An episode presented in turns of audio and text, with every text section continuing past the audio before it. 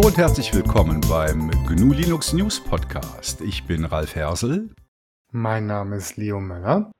Und ich bin Tim Moritz. Wir begrüßen alle Hörerinnen zur Folge 22 des GLN Podcast, aufgenommen am 28. April 2022.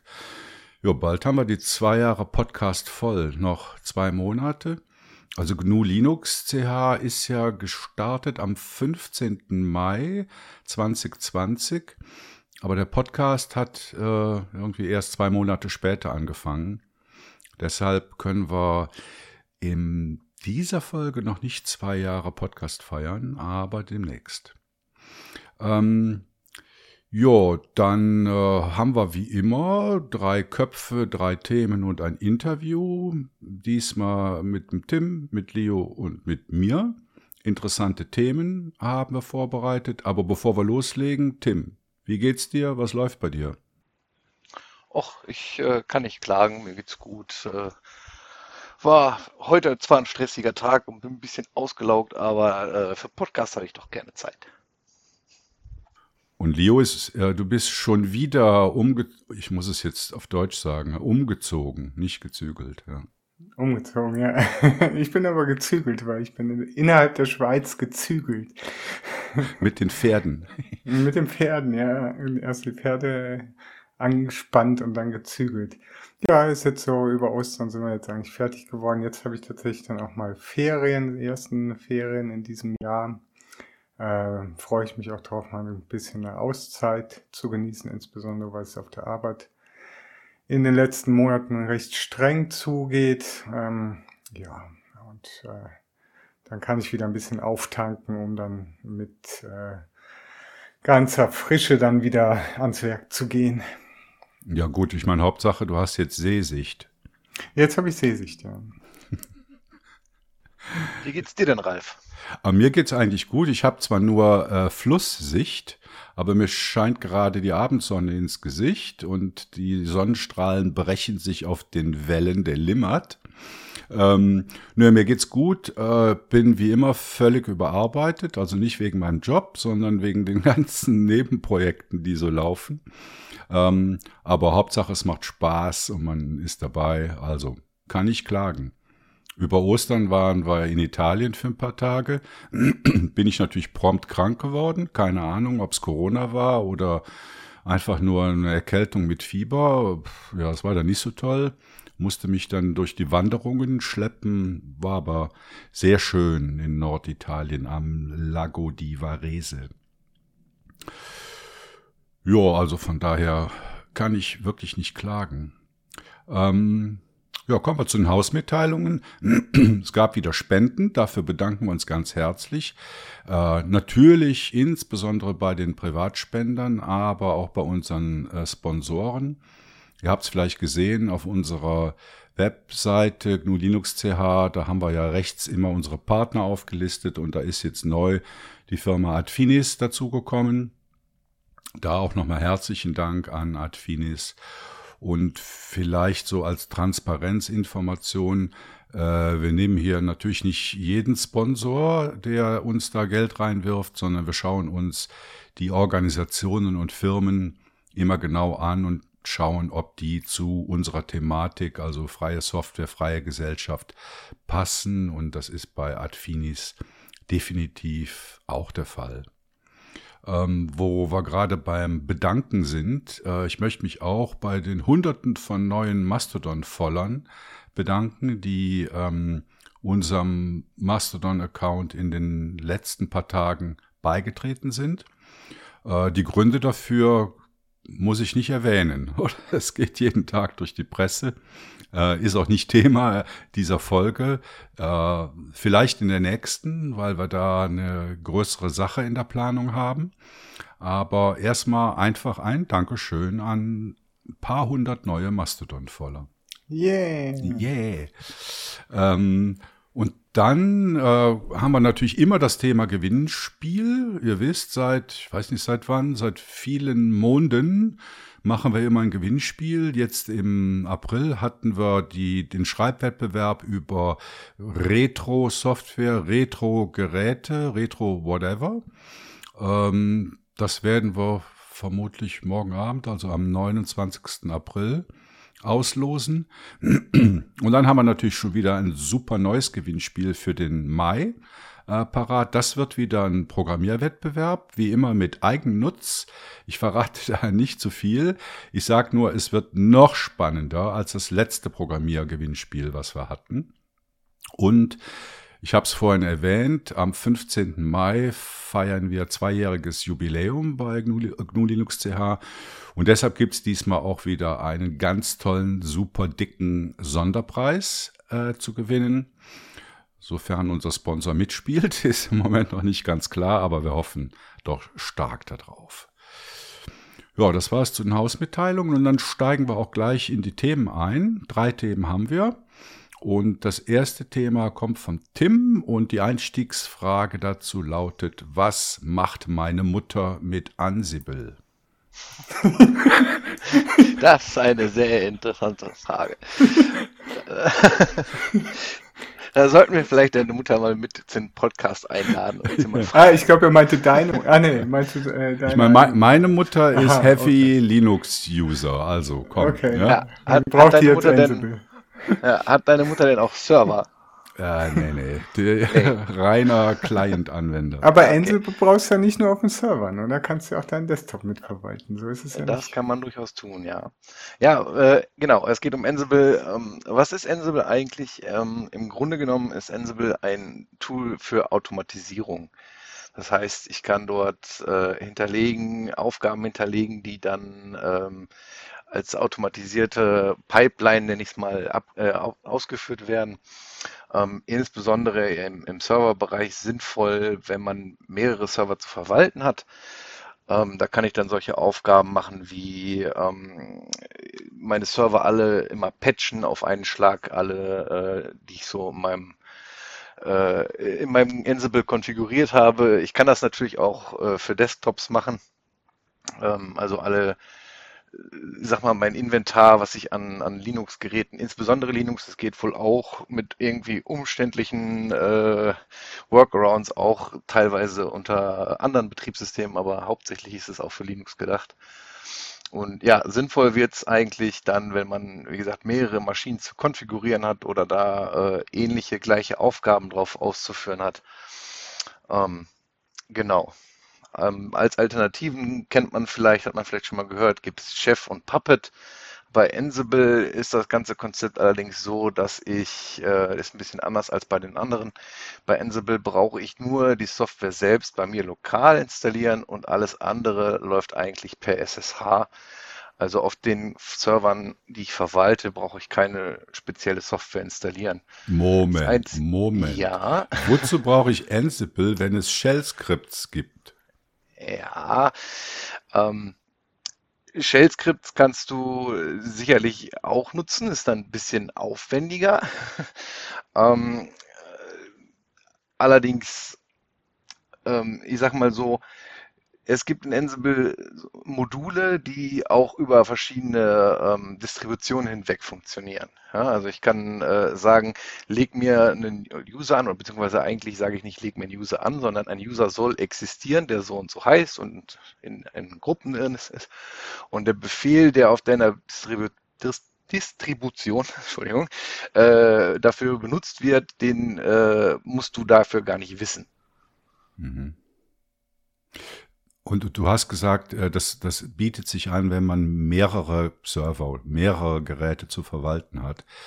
Heißt das, dass das separat auf einem Server läuft und diese ganzen anderen Server dann als äh, Clients irgendwie steuert? Oder wie muss man sich das vorstellen mit vielen Geräten? Ganz genau. Also du hast es entweder auf einem Server, auf einem eigenen äh, separaten Server oder auch auf deinem Desktop hast du Ansible am Laufen und brauchst im Prinzip eine SSH-Verbindung zu den Servern. Mehr brauchst du bei den Servern erstmal nicht.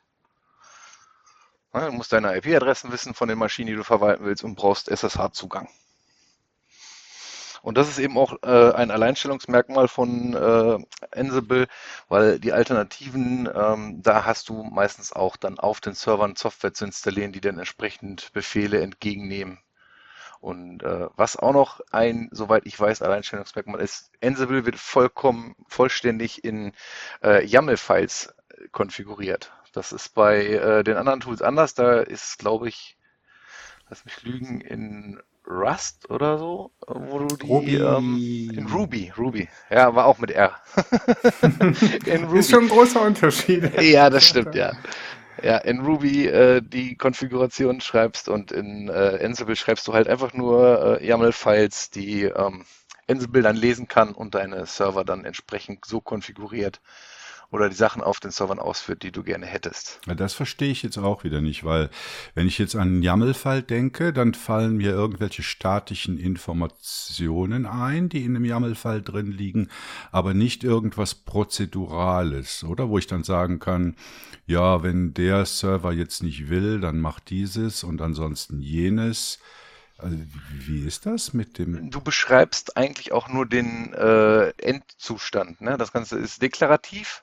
Das heißt, äh, du beschreibst, wie dein fertiger Server aussehen soll und nicht äh, hast keine Weichen da drin oder sowas. Du hast zwar Variablen und Templates, um äh, Files zu füllen und so, aber du hast keinen Ablauf in diesem Konfigurationsfile drin.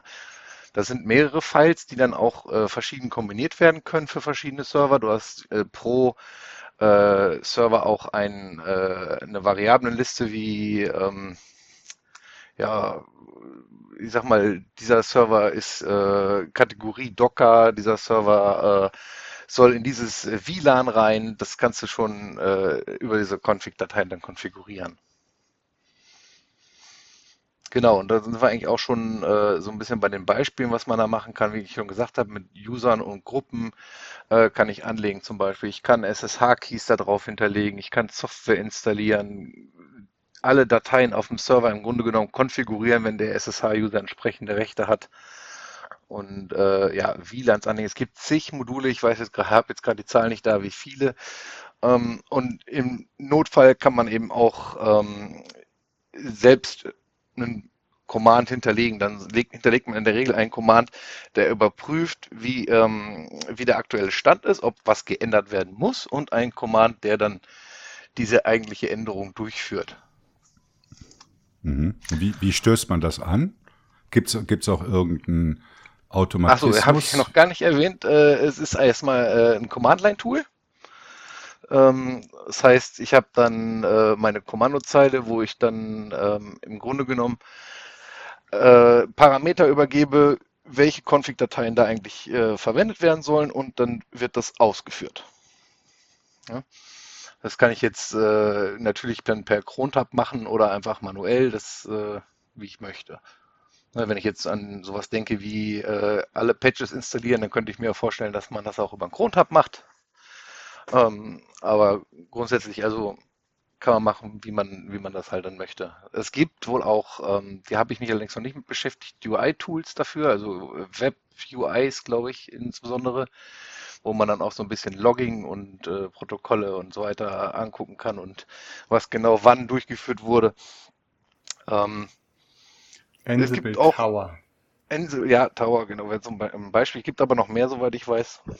Und ähm, ja, wo wollte ich jetzt drauf hinaus?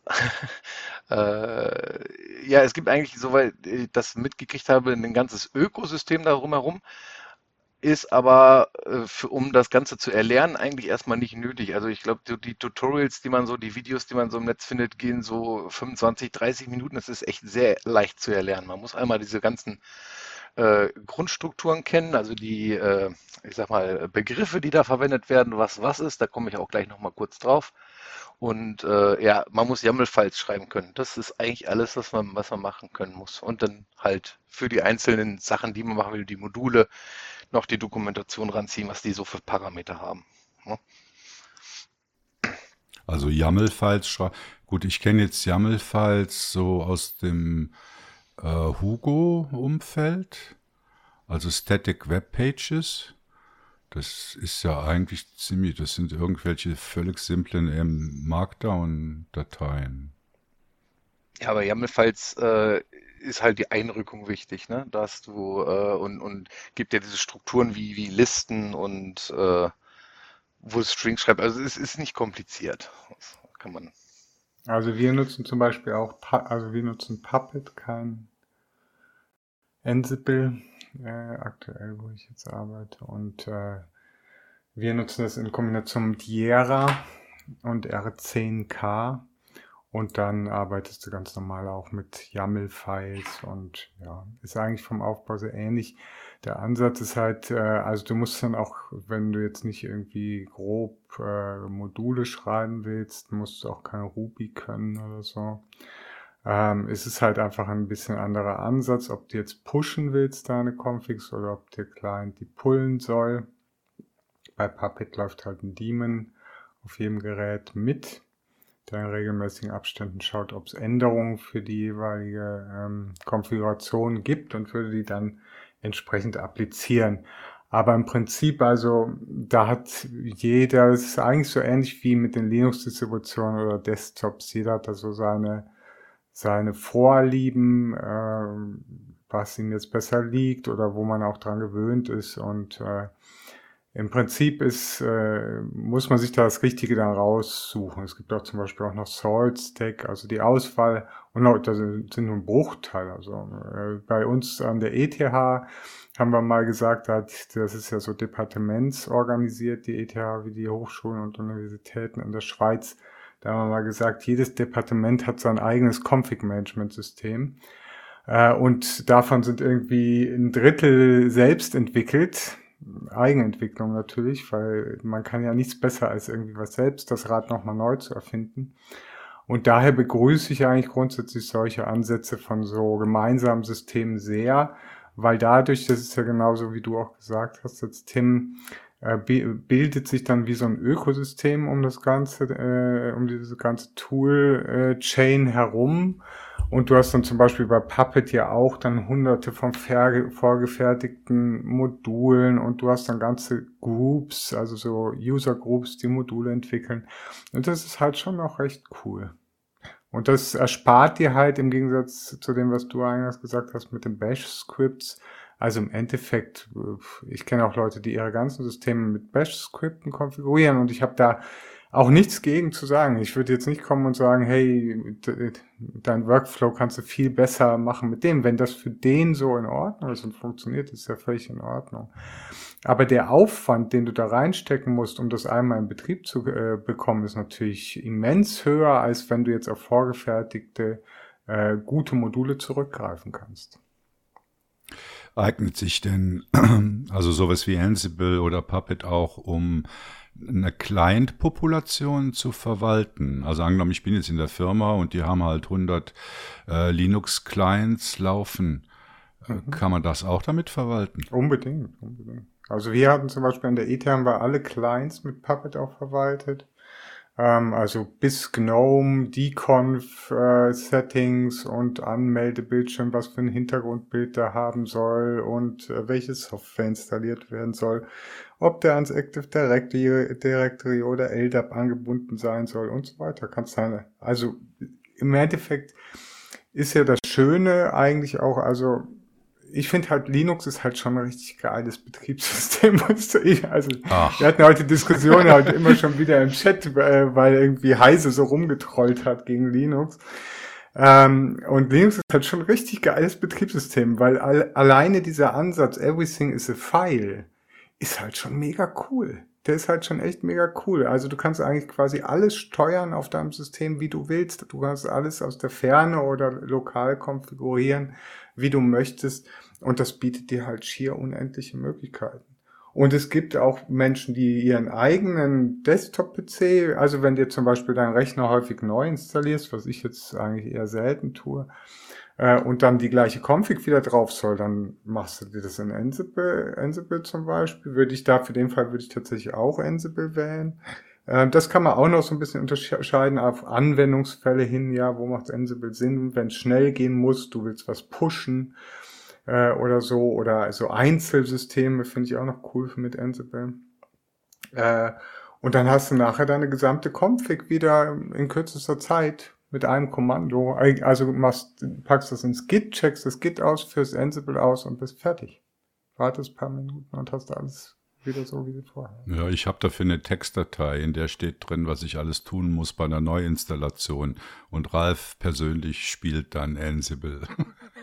Ja, aber das mache ich dann, also bei mir, mir persönlich geht's dann halt wirklich so, ich mache das dreimal und dann automatisiert es weg. Ja, ist auch richtig. Äh, Tim, äh, wie sieht's mit der Struktur aus bei Ansible? Mhm. Ja, ähm, bei Ansible habe ich zum einen eben dieses äh, ein, ein Inventory, also meine ganzen äh, Zielsysteme, die ich, die ich steuern möchte. Ich sage jetzt mal nicht Server, äh, sondern Zielsysteme ähm, mit verschiedenen Variablen. Ich habe ähm, sogenannte Playbooks, wo ich äh, im Grunde genommen einen Ablaufplan hinterlege, was alles passieren soll ähm, und kann dann im Ansible dann sagen, ich möchte gerne dieses Playbook für diesen, dieses Inventory ausführen. Ähm, und so ein, so ein Playbook greift dann eben auf verschiedene Module zu, die wiederum, also das ist im Grunde genommen eine, eine Abstraktionsschicht, die äh, dann Tasks beinhalten, die die einzelnen Aufgaben darstellen. Und wie gesagt, wenn Ansible startet, dann prüft er erstmal den aktuellen Zustand, äh, wie, der, äh, wie die Konfiguration aktuell ist und gleicht die mit dem Soll ab und führt dann nur die Änderungen aus, die, die auch gemacht werden sollen. Also ich kann mittendrin einen User umbenennen und dann in, in meinem Ablauf, in meinem YAML-Fall mittendrin einen User umbenennen und dann macht er auch nur genau das und alles, was danach kommt, wenn, der, wenn das noch dem entspricht, wie der Sollzustand ist, dann wird da auch nichts ausgeführt. Und das ist halt eben auch das Coole eben inzwischen den Ansatz, dieser imperative Ansatz, äh, wie du ihn zum Beispiel auch bei PowerShell äh, verfolgst oder auch bei dem Cisco Betriebssystem, wo du quasi, du führst einen Befehl aus, er konfiguriert was. Du führst einen Befehl aus und er konfiguriert was.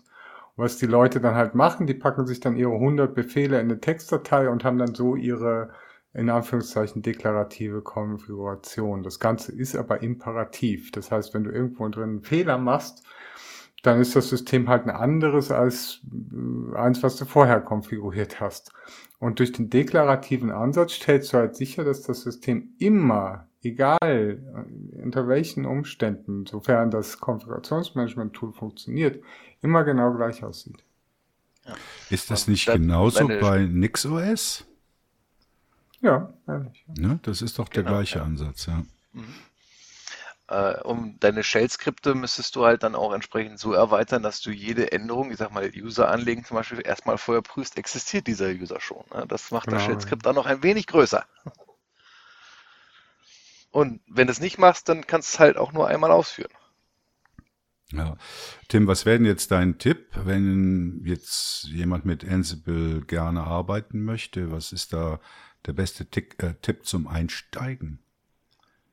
Hm, kurzes halbe Stunden Video auf äh, der Videoplattform der Wahl gucken. Ich habe jetzt keinen Link rausgeholt, ich kann das mal noch nachreichen, pack mal einen in die Shownotes und äh, dann kann man eigentlich schon starten. Wie gesagt, es ist sehr leicht zu erlernen. Kannst du äh, deiner Mama gerne mal vorschlagen, ob sie das gebrauchen kann? Ich glaube, das machst du dann eher für deine Mama, oder? Aber dir es tatsächlich helfen, Ralf. Also wenn du, und gerade auch im Büro, äh, sage ich mal, macht das natürlich schon Sinn. Genau. Ich war ja neulich, als die Pandemie vorbei war, Klammer auf, ist sie schon vorbei, Klammer zu, mit Leo mal wieder ein Bier trinken. Und es ist ja so, ich bin ja jetzt keine Ahnung, 30 Jahre oder so im, im Geschäft und habe in der Zeit eigentlich immer mit Windows-Geräten im Büro gearbeitet und halt seit 20 Jahren privat ähm, mit, mit Linux. Und Leo meinte dann, ja, nö, also bei ihr wäre das das gleiche, oder? Im Büro ist Linux und zu Hause ist Linux. Und dann habe ich mir überlegt, ja, das könnte man ja mal ausprobieren. Und das Thema heißt äh, Ralfs Büro-PC mit Linux. Mein Chef kam dann und meinte, ja, wir haben hier noch ein Notebook rumliegen, kann das weg oder hat, hat da jemand einen Verwendungszweck äh, für? Dann habe ich mir das gleich gegriffen. Es war so ein altes HP-Teil, noch mit einer Harddisk drin. Dann habe ich äh, eine von meinen alten 128er SSDs da eingebaut und habe dann mal installiert. Also der Ansatz war, ich habe zwei Notebooks, mein normales Windows Notebook und dann eben das zweite, das Linux Notebook. Ähm, Auf dem alten Ding funktionierte auch technisch alles einwandfrei unter Linux, also Maus, Tastatur, Webcam und so weiter. Als Betriebssystem habe ich äh, Manjaro mit dem GNOME Desktop äh, verwendet. Und die Idee war, dass ich dann eins im Homeoffice lasse, nämlich das Windows, ähm, das offizielle Windows Büro Notebook im Homeoffice. Warum erkläre ich nachher noch. Und das Linux Notebook im richtigen Büro. Ja, und da gab es natürlich jetzt einige Sachen zu tun. Also erstmal Dateizugriff. Äh, Zugriff auf den File-Server mit Samba, also SMB, das war überhaupt kein Problem, funktionierte. Äh, bei den lokalen Dateien, die sich dann ja verteilten über zwei Notebooks, habe ich mir überlegt, ja, lege ich die jetzt alle auf den File-Server. Das ging aber auch nicht in jedem Fall. Ich habe sie dann äh, auf OneDrive gelegt und dann war die Frage, ja, wie synchronisiere ich denn OneDrive auf die Linux-Kiste? Und das geht mit dem Tool rclone. Gut, Link habe ich auch äh, in den Show Notes äh, äh, reingepastet. Und rclone, das ist so ein Multisync-Tool, das mit verschiedenen, ja, ich sag mal, Cloud-Anbietern umgehen kann. Ähm, da kann man sich dann ein ganz kleines Shell-Skript schreiben und in Autostart legen. Und beim Hochfahren wird das dann gestartet und das mountet dann ähm, dieses OneDrive und dann hat man dann Zugriff, alles wird synchronisiert, funktioniert wunderbar. Für Übrigens auch noch OneDriver. Ja, ich habe halt gesucht und das, was ich gefunden habe und was auch funktioniert, ist halt dieses R-Clone. Das gibt's halt schon ewig. OneDriver ist halt explizit für OneDrive entwickelt worden und hat halt noch ein paar nette Features, die halt nur OneDrive bietet. Also ist auf jeden Fall auch mal ein Blick wert, wenn man äh, mit solchen Technologien arbeiten will oder in dem Fall wahrscheinlich eher muss, weil. Ja, genau. Ja, schaue ich mir mal an, OneDriver. Mhm. Also das war so dieser Dateizugriff, wie ich das gelöst habe. Dann kam als nächstes die Frage PIM und Kommunikation, also äh, Personal Information Management. Und da gab es dann schon ein paar Probleme. Also ich verwende auf Linux äh, Evolution als E-Mail-Kalender, also als PIM-System. Äh, da braucht man allerdings dann die Variante Evolution EWS, also das ist die Erweiterung für Exchange Web Services.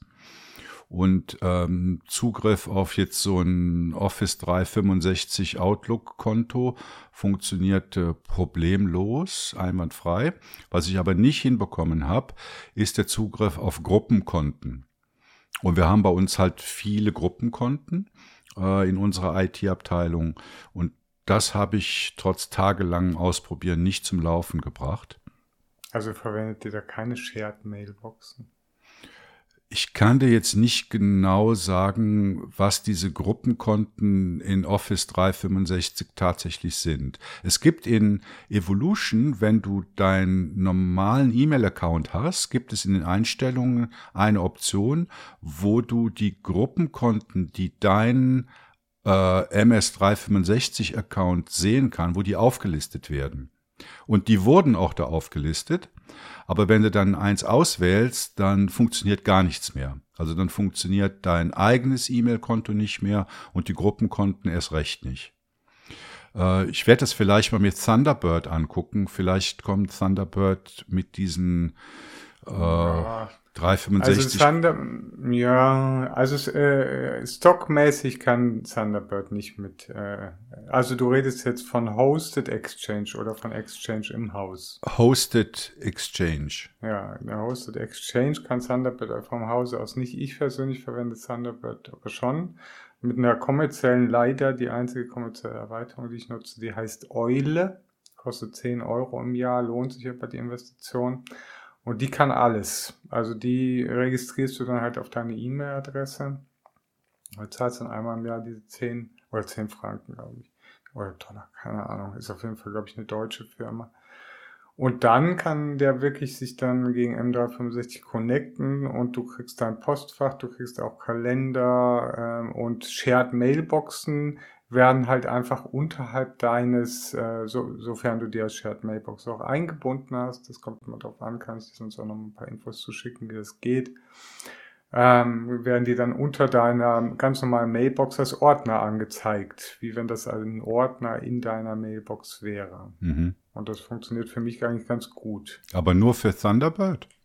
Das gibt es nur für Thunderbird, das Eule. Da gab es früher mal so ein, auch ein äh, Open Source Exchange. Ich weiß nicht, ob das irgendwie noch weiterentwickelt worden ist. Das ist dann irgendwann mal der Typ, der das gemacht hat, hatte keinen Bock mehr, weil Microsoft irgendwie jedes zwei Monate alles wieder auf den äh, Müll geschmissen hat und dann tat wieder nichts mehr. Und dann waren halt tausend, war das irgendwie tausendfach im Enterprise-Umfeld im Einsatz, dieses Plugin. Und haben sich immer alle User irgendwie die, äh, wütend bei ihm beschwert, warum das nicht mehr tut. Dann hat er irgendwie das äh, in den Sack gehauen und hat gesagt, na, ich habe keinen Bock mehr. Und dann hat irgendwie Ericsson, also diese die früher Sony äh, Ericsson war. Ericsson hat es dann irgendwie mal abgespaltet äh, wieder. Äh, und die haben das dann irgendwie die Entwicklung übernommen äh, von dem Open Source Teil und seitdem lag das so dann mehr oder weniger brach und funktionierte dann halt einfach nicht mehr. Und dann ist halt dieses Eule äh, oder Owl, heißt das auf Englisch halt, ist dann da eingesprungen und die verdienen jetzt hier ein paar, weiß ich nicht, 10.000, 20.000 Franken im Jahr da mit dieser Erweiterung. Und ich finde es noch einen coolen Service. Ja, ich schaue es mir halt mal an. Also ja, ich bin jetzt persönlich nicht so ein Thunderbird und äh, Lightning Fan. Also ich habe eigentlich immer Evolution verwendet, weil da die ganzen PIM-Services, also E-Mail, Kalender, Tasks, Adressen und ja, alles schön zusammen ist. Und vor allen Dingen, sie bieten ja diese Funktionalität an, dass du diese Shared Mailboxes oder Gruppenkonten oder wie man es jetzt nennen mag, ähm, dass du die haben kannst. Und sie werden sogar angezeigt zur Auswahl, aber es läuft dann halt nicht.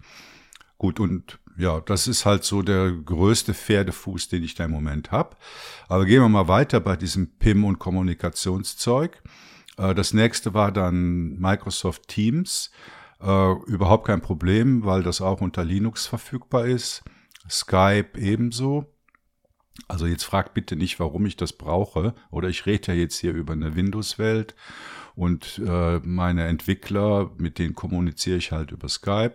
Also beides kein Problem. Äh, Telefon Bis du zu ja? Skype for Business kommst. Das ist ein Graus unter Linux.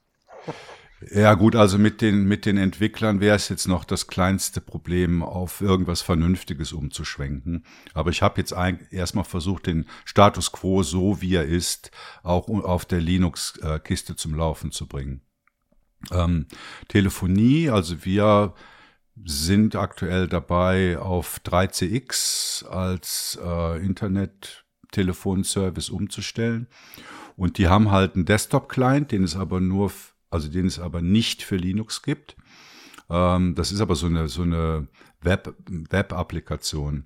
Also man kann genauso gut den Web-Client verwenden und dann äh, verwendet man halt die Telefonie aus dem Webbrowser raus. Das geht auch, ist zwar nicht so nett, aber geht.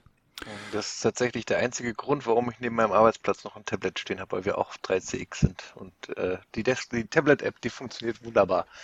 Lieber als im Browser. Ja, aber eben, es geht, oder? Also ist ja, noch witzig geht. eigentlich, ja, weil 3CX setzt ja im Backend-Bereich, ich glaube, das ist auch irgendwie ein ersteres äh, äh, Zeug oder so, also komplett auf Linux und bieten dann nicht mal einen Desktop-Client für Linux an. Also das finde ich dann halt auch wieder so ein bisschen so meh, ja. Ja, vor allen Dingen, wenn du dir den Desktop-Client anguckst, das ist kein nativer Client, oder? Das ist eine eingepackte Web-App. Weil das sieht exakt genauso aus wie der Web-Client. Naja, egal. Funktioniert. Äh, dann Fernwartung. Äh, setzen wir halt Teamviewer ein ja, läuft auch unter Windows und Linux, war auch kein Problem.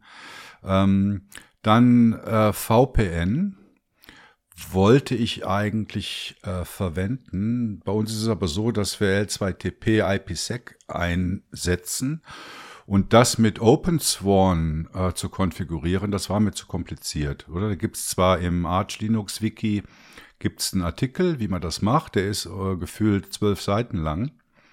Ähm, ja, wollte ich nicht. Die Lösung war dann eben, dass ich ähm, das Linux-Notebook im Büro einsetze, weil da brauche ich ja kein VPN. Und zu Hause halt das Windows-Notebook, weil da funktioniert halt der VPN-Zugriff ins Büro. Ja, also keine Ahnung, Aber oder? ist das noch aktuell OpenSwan? Ich dachte, das Swan wäre jetzt das, was man hat. Ja, aber eben so eine Konfiguration unter Linux von ja, ja. L2TP IPsec ist das Schlimmste, was du dir vorstellen Ja, ja, kannst. das ist furchtbar. Ja. Und dann habe ich eben gesagt, Also das ist eben auch so eine Sache, da hatte ich dann auch mal einen Wechsel mitgemacht von eben von OpenSwan auf StrongSwan und dachte, hey, jetzt wird endlich der Scheiß mal einfacher. Und nein, das Einzige, was sie machen, sie machen einfach alles anders. Nicht einfacher, anders. ja, Also das heißt, du musst den ganzen Scheiß neu erlernen und es ist genauso komplex und genauso schwierig und so weiter. Also da ist eben gerade das äh, OpenVPN, äh, finde ich finde immer auch noch, da gibt es ja auch noch dieses, wie heißt es, dieses Wire, Ähm, Wireshark? Wire- nee, nicht Nee, WireGuard. WireGuard. ja, ich verwechsel es eben auch immer, ist so blöd, blöd gewählter Name. Ähm, aber ich finde halt äh, dieses OpenVPN einfach immer noch ziemlich genial. Das ist super einfach. Ja, ja, ich konnte da Aber ja, jetzt halt okay. unsere Admins nicht dazu, äh, dafür, dazu überreden, nur weil ich jetzt hier mit meinem Linux-Notebook komme, dass sie ihr VPN da ändern. Aber eben der Workaround war da, dass ich halt äh, von zu Hause VPN über die Windows-Kiste verwende und im Büro dann halt das Linux-Notebook verwende, wo ich kein VPN brauche. Ja, und dann gibt's halt noch ja, dann gibt's halt noch die ganzen anderen Anwendungen, die man so hat. Also Bildbetrachter nehme ich halt G, äh, Gthumb statt XNView, Dateimanager klar, Nautilus statt Explorer, Texteditor Genie statt Notepad++, wobei Notepad++ gibt's ja jetzt auch für Linux, habe ich ja neulich drüber geschrieben. So Notizen und Knowledge Management äh, ZIM läuft auch auf allen Betriebssystemen. Beim Office habe ich jetzt mal so ein bisschen mit dem OnlyOffice statt LibreOffice äh, rumprobiert, weil das wohl eine bessere Microsoft Office Kompatibilität hat. Äh, da bin ich mir noch nicht im Klaren, oder ob ich bei diesem OnlyOffice äh, bleibe oder ob ich dann doch LibreOffice verwende. Mal gucken. Äh, Terminal, Linux, klar, ein echtes Terminal. Ich hatte bisher halt immer Cygwin auf meiner Windows-Maschine, wenn ich mal schnell ein Terminal brauchte. Äh, Oder eben eine virtuelle Maschine. Also ich habe eigentlich im Büro immer eine VM äh, nebenher laufen, also eine Oracle Virtual Box. Ähm, auf der Linux-Maschine werde ich dann natürlich GNOME-Boxes verwenden, weil das meiner Meinung nach äh, besser, einfacher ist als Oracle VirtualBox.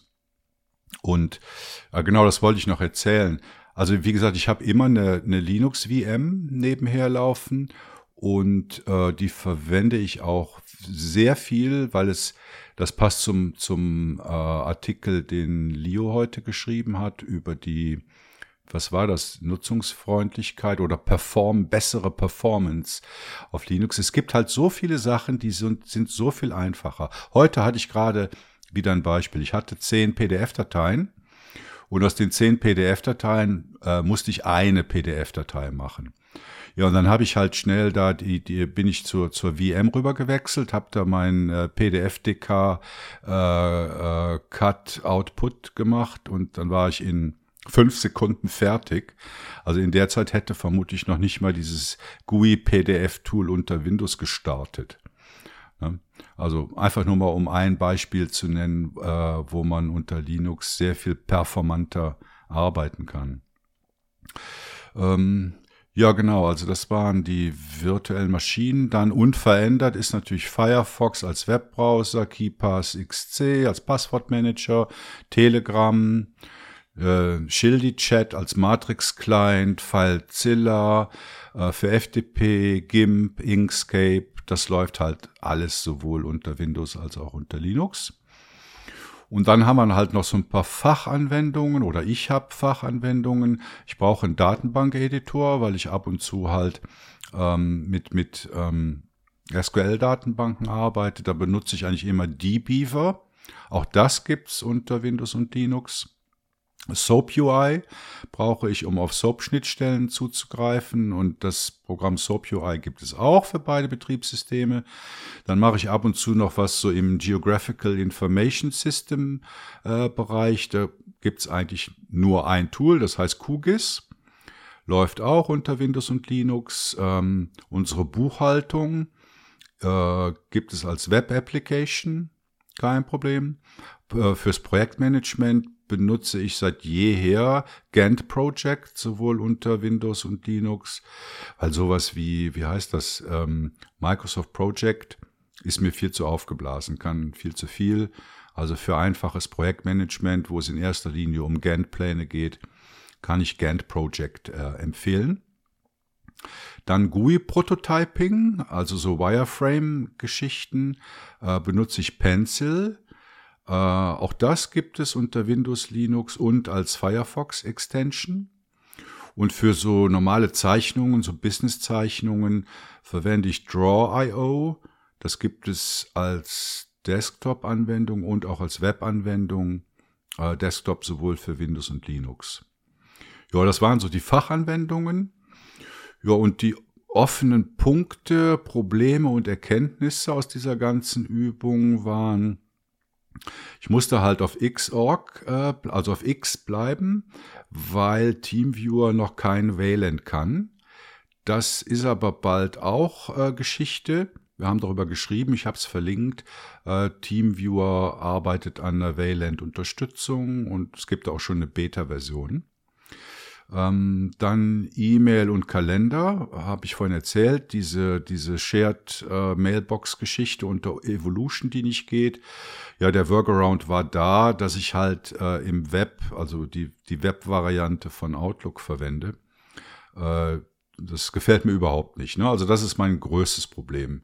Ich habe keine Lust, meinen ganzen E-Mail-Kalenderkram im Web zu machen. Ähm, telefonieren über diese Webversion von 3CX finde ich auch nicht optimal. Und was ich auch festgestellt habe, also ich bin ja privat, bin ich so ein Single-Monitor-User oder so ein Single-Arbeitsflächen-User. Aber jetzt im Büro unter Linux habe ich festgestellt, dass mir da äh, verschiedene Arbeitsflächen sehr entgegenkommen. Also da habe ich dieses Konzept, oder dass man so ein bisschen themenspezifisch die Applikation über verschiedene Arbeitsflächen verteilt, äh, die kommt mir da sehr viel mehr entgegen, als wenn ich privat nur mit relativ wenigen äh, gleichzeitigen Applikationen arbeite, die ich auch auf einem Bildschirm oder einer Arbeitsfläche handeln kann. Also virtuelle Arbeitsflächen. Ja, ja, ja, ja, virtuelle Arbeitsflächen. Hast du nur einen Monitor? Äh, ja, sowohl zu Hause als auch im Büro. Ich bin so der Alt-Tapper. Ja, genau. Also das waren so die bisherigen Erfahrungen. Ich muss die, äh, das Linux Notebook muss ich jetzt nochmal neu installieren, weil die 128er SSD, die war jetzt schon fast voll. Also wegen so großen Sachen wie dem QGIS und so. Und äh, ich habe aber jetzt mein privates Notebook zu Hause, habe ich gerade ein neues bestellt und da fällt jetzt halt eine 250 Giga Platte raus und die werde ich dann einbauen in dieses Büro Linux Teil und dann halt alles nochmal von vorne installieren. Ja, also das waren so meine bisherigen Erfahrungen und äh, Empfehlungen bei der Umstellung, wenn man auch in einer Windows-Umgebung mit Linux arbeiten will. Geht ja erstaunlich gut, muss ich sagen. Ja, es sind nicht so viele Stolpersteine. Ne? Also, ja. Ja. also einfach diese, diese Wallet Gardens, wo man sich dann irgendwie sein Löchlein reinhauen muss. Äh, wo ich halt der Meinung bin, da müssen eigentlich die Anbieter von solchen Lösungen entsprechende Schnittstellen anbieten äh, damit man dann freier Software, wenn sie nicht selber sogar die äh, entsprechende Schnittstelle unter freier Software bereitstellen, was natürlich sehr wünschenswert wäre, wenn sie schon irgendwie eine Mauer um ihre Software bauen, äh, das wäre schon toll. Und dass man nicht immer anfangen muss, da rumzuhacken, äh, um irgendwie äh, ja einfach nur teilnehmen zu dürfen. Das ist ja eigentlich das Einzige, was man möchte. Man möchte ja eigentlich nur teilnehmen und sie grenzen einen aus, weil man anders ist, äh, das finde ich ziemlich unmenschlich, muss ich sagen. Ja, Tim, wie ist das bei dir? Also was, was für, in was für einer Betriebssystemumgebung bist du gezwungen, im Büro zu arbeiten? Ich kann mir das Gott sei Dank selbst aussuchen. Ähm, äh, aber ich, ja, ich habe ganz ähnliche Erfahrungen gemacht wie du. Also ich bin auch äh, auf Manjaro bei mir, äh, auch auf dem Arbeitsrechner und äh, habe halt ja genau die gleichen Probleme gehabt wie du auch. Ähm, bin auch im äh, Web unterwegs, was meine E-Mails angeht. ähm, und äh, ja, was ich gerade aktuell bei uns ist noch der, der Vorläufer von Teams äh, noch akut, dieses Skype for Business und es, es, es geht einfach nicht. Es funktioniert nicht. Es gibt einen kommerziellen Anbieter, auch der, äh, den habe ich ausprobiert, äh, so eine Jahreslizenz erworben da. Äh, Microsoft scheint einem da nicht äh, drin haben zu wollen. Es äh, raucht regelmäßig ab. So mitten im Meeting fliegt man aus dem Call. Das ist einfach nicht schön. Und das ist auch, glaube ich, so, dass das äh, die größte Feld, ne? das Exchange und das, äh, Skype for Business, alles, was, was Microsoft gerne so unter Verschluss hält, da sehe ich die größten Probleme, ehrlich gesagt. Softwaremäßig haben wir große Auswahl, was äh, freie Software angeht. Bin ich zufrieden. Wobei es natürlich äh, schon deutlich besser geworden ist. Also ich sage jetzt mal, klar wollen die aus Skype for Business, möchten sie nicht nur äh, alle Linux-User raushaben, sondern natürlich auch alle anderen, die unter Windows noch Skype for Business benutzen, weil sie einfach das Produkt EOL setzen möchten und es nicht können, weil es immer noch Menschen verwenden. Und Teams läuft halt einfach unter Linux. Also das muss man da dann halt, da hatte ich ja auch schon mal drüber geschrieben, wie man so ein Teams dann tatsächlich auch ein bisschen einsperren kann, weil das ist natürlich die Wanze auf dem eigenen Computer. Wie ganz viel von diesem proprietären Software. Äh, das ist auch zum Beispiel witzig, wenn man in, äh, wir haben jetzt Cisco und da kannst du dich halt mit Open Connect, ist die freie Implementierung von dem AnyConnect VPN, Cisco VPN. Und wenn man den proprietären Cisco-Client auch noch installiert hat, dann sagt der Network Manager, bietet dir dann an, Cisco-Wanze verwenden. das finde ich, da hat sich echt einer Spaß gemacht. Aber wo sie recht haben, haben sie recht. Also so ist es ja. Und genau mit dem Eule-Plugin und so, ich benutze es schon mehrere Jahre und ich habe es funktioniert einfach. Zwischendurch muss man sich halt immer bei diesem ganzen M365-Zeug, das schmeißt einen ja immer auf, wenn man sagt, 60 Tage nicht neu anmel äh, äh, anmelden. Fragt einem das regelmäßig wieder nach den äh, Credentials und dann muss man wieder bei uns mit Zwei-Faktor-Authentifizierung genehmigen. Äh, aber ansonsten, wenn man das alle irgendwie gefühlt 13,5 Tage macht, dann funktioniert es eigentlich ganz gut. Weißt du, ob das auch mit, mit einem äh, lokalen Exchange funktioniert oder ist das auf 365? Ja, ich okay. meine, es funktioniert auch mit lokalen. Und ich bin super zufrieden. Ich bin halt eh immer schon ein Thunderbird-User gewesen. Ich mag Evolution überhaupt nicht mehr. Sind die Bedienelemente da alle viel zu fett und so. Das sieht so, ich weiß nicht. Nach Gnome aus. Ja, nach Gnome aus, genau. Ja, du hast es gesagt. Danke. Ja, aber wisst ihr, ihr immer mit eurem Linux. Ich, ich sage ja immer, was nix kostet, das taugt auch nix. Das stimmt, ja. Womit wir beim nächsten Thema wären. ja, genau. Also da geht's ja eigentlich auch um, äh, um äh, Migration im Business-Umfeld auf freie Software. Äh, und äh, ganz oft werden die halt immer so angeführt, wie zum Beispiel in München oder so oder alle möglichen Migrationen, äh, die jetzt auch so episch in der Öffentlichkeit floppen oder jetzt auch bei in Schwäbisch Hall und solche Geschichten, ähm, die äh, geben halt immer als Hauptmigrationsgrund äh, auf Linux oder freie Software geben halt Kosteneinsparungen an. Und das finde ich halt einfach erstens mal frech äh, und auch auf der anderen Seite halt natürlich ein bisschen naiv.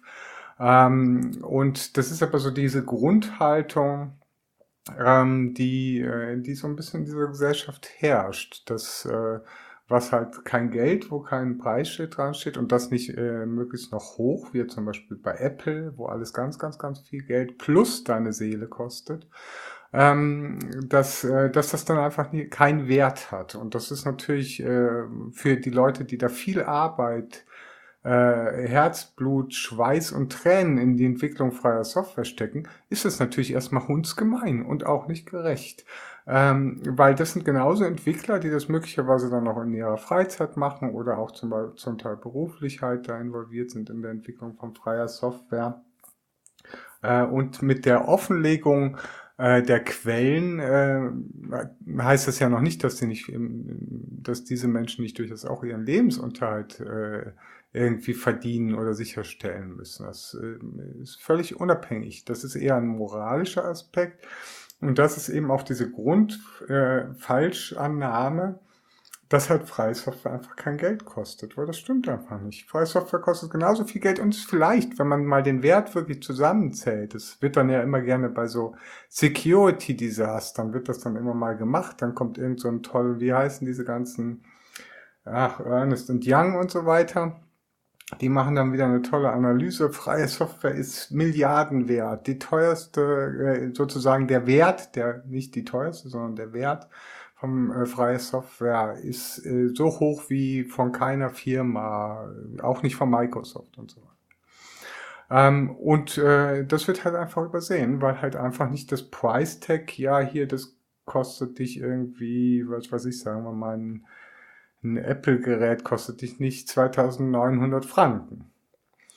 Ähm, und da, damit einher, also das ist ja schon mal ein gesellschaftliche, gesellschaftliches Problem. Was nichts kostet, ist nichts wert. So, ja, das ist ja schon mal ein gesellschaftliches Problem, mit dem wir leben in der Schweiz. Übrigens interessanterweise natürlich noch ein bisschen extremer, da da halt nur so diese äh, Luxus, ähm, äh, ja, sag ich, Kaufhysterie äh, herrscht. Ja, bei Autos ähm, zum Beispiel. Also du musst dir mal angucken, welche Automobilmodelle in der Schweiz angeboten werden. Da gibt's eigentlich nur die Top-Modelle und so diese, ba ich sag mal so, der Basisgolf, der wird ja erst gar nicht angeboten. Kauft doch keiner, ne? Nö, weil man will halt das Top-Modell haben. Oder irgendwie, was weiß ich, um jetzt mal beim Beispiel von Apple zu bleiben, jetzt ein iPhone 11, 12, keine Ahnung, wo wir jetzt sind, bei welcher Nummer das ist immer noch ein Handy. Und wenn man irgendwie ein bisschen nachhaltig denkt, dann würde man jetzt noch sein iPhone 7 oder 8 verwenden, weil man kann damit immer noch alles machen, was man heute mit den anderen iPhones auch machen kann. Ach nee, es hat jetzt irgendwie noch dieses fancy Feature und das. Äh, und, äh, und dann, was mich dann halt auch so ein bisschen, äh, zum Teil halt auch ein bisschen erzürnt, dass auch die Kids, die dann irgendwie für Fridays für, for Future oder sowas auf die Straße gehen und für mehr Nachhaltigkeit irgendwie aufrufen, äh, sich alle jedes Jahr oder alle zwei Jahre ein neues iPhone kaufen. Also versteht ja diese Diskrepanz. Aber egal, wir wollen jetzt auch gar nicht so sehr an diesen gesellschaftlichen Aspekt, sondern ich möchte nochmal darauf zurückkommen, warum das keine gute Voraussetzung ist, um ein freies Softwareprojekt zu starten. Weil freie Softwareprojekte sollten eigentlich nie, niemals aus Kostengründen gestartet werden. Die sollten immer aus moralischen, ethischen oder technischen Gründen gestartet werden. Wenn alle in der Firma oder wenn jetzt auch nur der Boss und der das dann im Endeffekt muss der Boss das ja dann äh, oder im öffentlich, in der öffentlichen Einrichtung muss das dann halt äh, das Gremium halt bestimmen und da voll und ganz hintersteht, dann wird das Projekt auch ein Erfolg. Wenn aber irgendwie gesagt wird, ja, wir sparen jetzt irgendwie Microsoft-Lizenzen an, dann garantiere ich dir, dass du in fünf oder spätestens zehn Jahren wieder bei Microsoft vor der Tür stehst und Bitty Betty machst. Aber ich glaube, da müssen wir äh, uns auch selbst ein bisschen an der Nase fassen. Also ich meine die schreibende Zunft oder die Tech-Medien. Also ich meine jetzt nicht GNU Linux weil wir, wir machen das äh, eben nicht. Aber wenn du dir viele Artikel durchliest, jetzt bei Golem, Heise oder sonst wo, da findest du dieses äh, kostet ja nichts Argument immer als erstes Argument wenn über solche Projekte berichtet wird. Ja, weil sie freie Software halt in dem Sinne auch nicht richtig verstanden haben. Also ich meine, da, das ist ja auch zum Beispiel eine Aufgabe und deswegen bin ich ja auch schon viele, viele Jahre bei der Free Software Foundation Europe aktiv, äh, weil das ist natürlich ein Aspekt, der sehr wichtig ist und eigentlich viel wichtiger ist, als irgendwie Linux zu erklären. Also es ist viel wichtiger zu erklären, hey, es gibt Linux und damit kannst du, das ist natürlich auch cool, ist auch wichtig. Damit kannst du coole Sachen machen und mach am besten mit und teil, trage deinen Teil noch dazu bei, dass es noch toller wird. Aber diese Grundsätze, warum man Linux verwenden sollte, Und ich bin auch der Meinung, dass die Leute, die lange Linux verwenden, einer dieser drei, die ich genannt habe, einer dieser drei Grundsätze folgen, nämlich entweder moralische, ethische oder technische Gründe. Das sind die Entscheidungsgründe für Leute, die lange Linux verwenden und nicht der Preis. Da bin ich fest von überzeugt drauf. Ja, also gut, du hast jetzt gesagt moralisch, ethisch, technisch. Das, also technisch verstehe ich. Moralisch oder ethisch, könnte ich jetzt nicht so unterscheiden. Also ich hätte jetzt mal wieder auf die vier Freiheiten abgezielt, weil in den vier Freiheiten steht halt nicht drin, es ist das Billigste oder es ist kostenlos. Deswegen gibt es ja diese Unterscheidung Free as in Beer. Also die Cloud ist ja, ne, die Cloud ist meistens auch nicht Free as in Beer, aber Free as in Beer ist natürlich äh, das Freibier, was man irgendwann mal angeboten kriegt, irgendwie auf einer Party oder so. Dadurch gewinnst du aber nichts, aber durch Free as in Freedom, äh, damit gewinnst du halt deine Freiheit zurück. Und damit gibst du auch deinen Anwendern die Freiheit. Hm. Heißt damit das nicht Free as in Speech? Das gibt's auch, Free as in Speech. aber bei Free Speech, da bin ich ein, bisschen vorsichtig geworden, seitdem diese äh, Ober-Internet-Trolle äh, den Begriff so äh, vergewaltigt Jetzt sind haben. wir doch wieder bei Elon Musk äh, angekommen. Nee, Aber egal. Also äh, ver, äh, versteht ihr, was ich meine? Also dass halt die Freiheit, äh, weil das ist ja zum Beispiel auch, ich meine, das ist, um nochmal auf dieses Thema Arbeit oder auch auf das Thema Arbeitnehmer.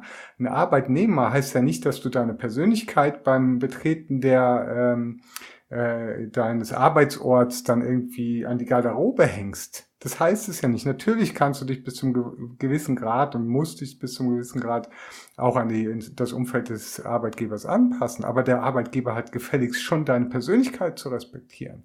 Und wenn deine Persönlichkeit nicht kompatibel ist mit der Nutzung mit Microsoft Windows oder einem, äh, wenn, wenn sie kein äh, VPN bereitstellen können, was auch unter Linux läuft, dann hat er das zu ändern aus meiner Sicht. Ja gut, das ist natürlich eine, eine hehre Forderung, aber ich meine, wir leben immer noch in einer, jetzt muss ich aufpassen, was ich sage, in, in einer kapitalistisch geprägten oder in einer sozialwirtschaftlich geprägten Gesellschaft, wo eben dieses Preisargument in Firmen leider einen höheren Stellenwert hat als die moralisch-ethischen oder technischen Argumente. Also ich sehe da im Moment einen Wandel, der stattfindet. Und was mir da auch noch, noch fehlt, ist der rechtliche Aspekt. Ich glaube, der größte Hebel, den es im Moment gibt, ist nicht der moralisch-ethische, sondern der rechtliche. Weil wenn Firmen sehen, dass sie sich illegal verhalten, hat das, glaube ich, eine größere Wirkung aufs Umdenken als dieser Kostenaspekt. Glaube ich auch nicht. Geht alles nach hinten los, Ralf. Das ist genau das Gleiche. Also wenn jetzt zum Beispiel der Bundesdatenschutzbeauftragte in Deutschland irgendwie sagt, ja, M365 äh, an Schulen soll jetzt dann mal irgendwie nicht mehr benutzt werden in, keine Ahnung, Baden-Württemberg, sage ich mal, war, glaube ich, sogar Baden-Württemberg. Äh, das, äh, dann kommst du mit dem Verbotsfinger, was noch viel schlimmer ist, weil das äh, äh, löst genau diese Gegenreaktion aus bei den Langweilern, bei den Leuten, die sich nicht ändern wollen, bei den Lehrern, die ihren Arsch nicht bewegen äh, wollen und die äh, das einfach finden, was Microsoft ihnen da auf dem Silbertablett unter die Nase gelegt hat. Ähm, und die beschweren sich dann. Und ein Lehrer, wenn der angepisst ist, weil er jetzt irgendwie mehr Arbeit hat zu seinem sehr strengen Arbeitsalltag, äh, ähm, dann äh, macht der einen Lauten. Und du glaubst gar nicht, was Lehrer da für eine Lobby aha, äh, aufmachen kann. Die mobilisieren sich und du siehst es ja zum Beispiel auch äh, in Bern da mit diesem Migrationsprojekt, wo sie auf die Nextcloud gehen wollen. Das waren Lehrer, die das gestoppt haben die hatten keinen Bock darauf, weil sie ihre Gewohnheiten ändern hätten müssen. Ja, du, du hast recht. Also mit dem Paragraphen winken ist, ist noch schlimmer. Ja, ich ziehe meine Aussage zurück und behaupte das Gegenteil. Und das andere, was ich, wo ich nochmal äh, abschließend darauf zurück äh, wollte, ist eben dieses, äh, ich denke, also klar, erstens mal muss man weiterhin bewusst machen, was ist freie Software, was bringt dir das, die vier Freiheiten und so weiter und so fort. Aber ich denke, man soll auch das, mal endlich, endlich hergehen und mal Preisschilder dranhängen. endlich hergehen und das kostet so und so viel und endlich hergehen und die kleinen KMU-Unternehmen oder die mittelständischen Unternehmen oder von mir ist auch Red Hat und SUSE äh, oder wer auch immer, Canonical, hergehen und sagen, hey Leute, das kostet euch so und so viel und dafür kriegt ihr das und das und das und das und das und das und das andere vielleicht auch nicht.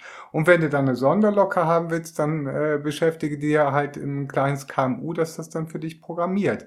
Aber dass man quasi den Leuten auch wie so Gesamtpakete schnürt mit, mit einem Preis dran und sagt, hey, ich war da immer sehr äh, Fan von, von dieser Geschichte, dass man wirklich so so sagt, ja, das kostet dich jetzt so und so viel oder vielleicht auch so ein, am besten eine feste monatliche Pauschale. Hier, wir managen dir ein kleines KMU mit komplett mit freier Software für, sage ich jetzt mal, mit fünf Leuten und kostet dich im Monat 500 Franken, sage ich jetzt mal einfach. Dass man wirklich Preis, und dafür kriegst du das, das und das und das und das und das andere aber auch nicht. Äh, dass man wirklich auch Preisschilder dranhängt und deswegen finde ich eigentlich auch so Projekte wie zum Beispiel Zorin, äh, Zorin OS, was ich jetzt finde, die, die Distribution nicht prickelnd. Die haben halt einfach ein bisschen äh, ein, ein Ubuntu ge, äh, gepimpt mit, äh, mit GNOME Extensions und das bisschen aufgehübscht äh, und noch ein paar Spielereien reingebastelt. Aber wie die sich präsentieren, wie die ganze Webseite von Zorin OS aufgebaut ist, mit dem, äh, mit dem Angebot, hey, es gibt die Free-Version, aber wir haben noch eine, äh, eine bessere Version und da ist noch das und das und das drin und die kostet und, äh, euch dann aber, weiß ich nicht, 30 Dollar oder was das Teil äh, kostet in dieser Ultimate Edition. Äh, und die können davon leben, die zwei Brüder sind das ja, glaube ich. Das finde ich super. Ich finde das richtig gut, was sie da machen. Finde ich auch gut. Wobei da gab es ja jetzt neulich genau das gegenteilige Beispiel. Ich weiß jetzt nicht mehr, wie die Distro heißt. Das waren auch zwei. Was? Elementary oder nicht? Ja, oder wo, wo dann die Frau letztendlich jetzt den Laden alleine schmeißt. Und die hatten ja, die hatten ja das ähnliche Modell. Die hatten, die hatten auch Modell. ein Pay What You Want Modell, ja. was sich aber nicht ausgezahlt hat. Aber gut. Oh, das weiß ich nicht. Sie haben ja irgendwie 100.000 auf dem Konto. Also ja. so gar nicht leer. Wenn ich mir unser Konto angucke, da ist noch viel Luft nach oben. Also muss ja. ich echt sagen, also spendet äh, für GNU-Linux.ch, um die Zukunft freier Software zu erhalten. Aber was ich noch sagen wollte, in der Schweiz ist das ja, ist die Lösung ganz einfach. Wenn du ein Preisschild an freie Software dranhängst, dann sollte das Preisschild über den Preisen von Microsoft, Amazon und Apple und so weiter liegen, weil dann hast du für Schweizer Firmen ein Kaufargument geschaffen. Also und ich meine das jetzt nicht als kennt. ich meine das nicht als Witz. Nö, ist, ist ernst gemeint. Ist, aber es ist ja auch, also es spiegelt ja auch die Realität wieder. Das ist ja genau das, was ich eingangs gesagt habe. Wenn jetzt jemand hergeht und wirklich den, äh, den Wert von OpenSSL zum Beispiel mal, wenn mal jemand den Wert von OpenSSL mal ermittelt, das Teil ist Milliarden schwer, da kannst du zehn Twitter von kaufen. Ja. Tim, wie siehst du die ganze Sache? Preisschild an freie Software? Also ich weiß nicht, bei euch in der Schweiz klingt das definitiv als äh, sinnvoll, das den Preis auch noch so hoch anzusetzen. Ich weiß nicht, ob das bei uns hier so funktionieren würde. Ähm, aber ja, das, also ich würde sagen, man, ob das jetzt funktioniert, weiß ich nicht, aber ein Versuch wäre es auf jeden Fall wert. Ähm, was ich noch sagen wollte, bei euch war ja gerade ein bisschen schwierig dazwischen zu kommen. Sorry. Ähm, Leo, du hattest vorhin gesagt, dieses Argument, ähm, wenn der Arbeitgeber sollte dich nicht einschränken in deiner Persönlichkeit ähm, und äh, ja, wenn Windows nichts für dich ist, dann äh, soll er dich auch machen lassen. Ähm, umgekehrt müsstest du aber dann auch äh, die Windows-User akzeptieren. Ne? Das ist Klar, ja, ähm, natürlich. Also darum geht es ja gar nicht. Das ist ja genau das eben die, die Vielfältigkeit. Ich, ich bin zum Beispiel nie jemand äh, gewesen, noch nie, äh, der irgendwie hergegangen ist und äh, gesagt hat, oh, du Windows, du Windows-User. Sowas will ich ja nie machen. so, so war das auch nicht gemeint. Ich meine, ähm, selbst wenn, wenn du diese Arbeitgeber hast, die Leute, ja. du musst ja auch die Leute dazu bringen, überhaupt zu verstehen, was dahinter steht. Ne? Das, äh, ja, die, ja, aber das ist, das ist das gleiche Thema. Ich sehe es ja mit meiner eigenen Persönlichkeitsidentität. Da will ich jetzt nicht so weit drauf hinausgehen. Aber wenn du jetzt gehst, zum Beispiel, ich vergleiche das ganz gut mit Transgender. Weil das ist eigentlich im Prinzip das Gleiche, ob du jetzt in deiner Seele ein Linux-User bist oder ob du in deiner Identität Transgender bist oder was weiß ich irgendwie was. Das ist Teil deiner Identität und du kannst dich jetzt nicht, du machst dich nicht zum anderen Menschen, nur weil du für irgendwen arbeitest. Was man natürlich machen kann, ist natürlich, dass du dir selber einen Arbeitgeber aussuchst, der deiner Persönlichkeit entgegenkommt und das empfehle ich natürlich jedem, jedem das so zu tun. Aber äh, die Arbeitgeber sind aus meiner Sicht auch, äh, auch angehalten, die Vielfalt, die es in dieser Welt äh, gibt, zu erstmal zu erkennen, äh, dann äh, auch äh, mal irgendwie zu umarmen und auch zu unterstützen. Weil genau die Personen, die nämlich in der Minderheit sind, die immer außen weg äh, äh fallen, weil sie irgendwie anders sind oder komisch oder äh, vielleicht auch eine psychische Krankheit haben, oder sonst irgendwie was. Also das sind ja immer die, die irgendwie oder zum Beispiel ich habe, äh, sage ich jetzt mal an der ETH, ich habe dann an der ETH keinen keinen Kollegen jemals gesehen gehabt, der zum Beispiel eine körperliche oder geistige Behinderung hat. Wenn irgendeiner da irgendwelche seelischen Probleme hat, dann wird dafür gesorgt, dass der da verschwindet. So einfach ist. Und das kann es nicht sein. Das kann es nicht sein. Wir leben in einer vielfältigen Gesellschaft und diese Vielfalt muss akzeptiert werden. Und also das ist mal eine Pflicht, dass die akzeptiert wird. Und damit man eben nicht mit dem erhobenen äh, Zeigefinger kommt, sondern, äh, sondern irgendwie dann auch einen Spaß dran hat, auch sagen, hey, diese Vielfalt macht das Leben erst äh, zu dem, was es eigentlich ist, nämlich bunt und vielfältig. Und deswegen macht es auch echt Spaß, diese Vielfalt zu unterstützen. Ja, und da gibt's ja noch das Vordergründige und das Hintergründige. Ja, also es gibt sicher viele, die vordergründig sagen, ja, wir sind hier äh, offen und äh, wir haben hier, also ich, ich weiß, in meiner letzten Firma hatten wir mehrere äh, Behinderte und die, und die waren sogar stark behindert, die da gearbeitet haben und unterstützt wurden. Aber weißt du, du hast es als Firma natürlich äh, einfach. Wenn du es nicht wirklich willst, wenn du nicht daran glaubst, dann gibt es halt immer hundert Wege, die Unbequemen zu vermeiden. Genau. Und das darf es nicht mehr geben. Das darf es einfach nicht mehr geben. Die unbequem, und das sollen ja auch nicht die unbequem sein, weil die Leute sind nicht unbequem. Linux ist nicht unbequem. Ein Pinguin ist knuddelig. ja, ein Pinguin ist knuddelig. Äh, ja, also ich glaube, wir können uns einig sein, dass es viel Moral, Ethik und äh, auch technische Courage. Überzeugung braucht, um die notwendige digitale Courage zu zeigen. Viel Spaß bei unserem Interview. Ja, heute begrüße ich ganz herzlich äh, Padelun äh, von, jetzt muss ich es richtig aussprechen, von ja, ja. Digital Digital Courage, richtig? Jetzt hat er es geschafft. Im ich habe das Digital Courage schon gehört. Nein, Digital Courage. Digital Padelun von Digital Courage. Mhm. Hallo Padelun, erzähl doch mal. Äh, ich, also viele kennen dich vermutlich, aber es gibt sicher einige Hörerinnen und Hörer, die dich noch nicht kennen. Wer ist Padelun und was macht Padelun? Ja, das ist natürlich sehr, sehr gut, weil tatsächlich kennen mich viel weniger Leute als Leute, die so aus der Szene sich ein bisschen auskennen, glauben weil die Welt da draußen ist dann doch eine ganz andere, die mit uns Nerds doch weniger zu tun hat, als wir uns das manchmal wünschen.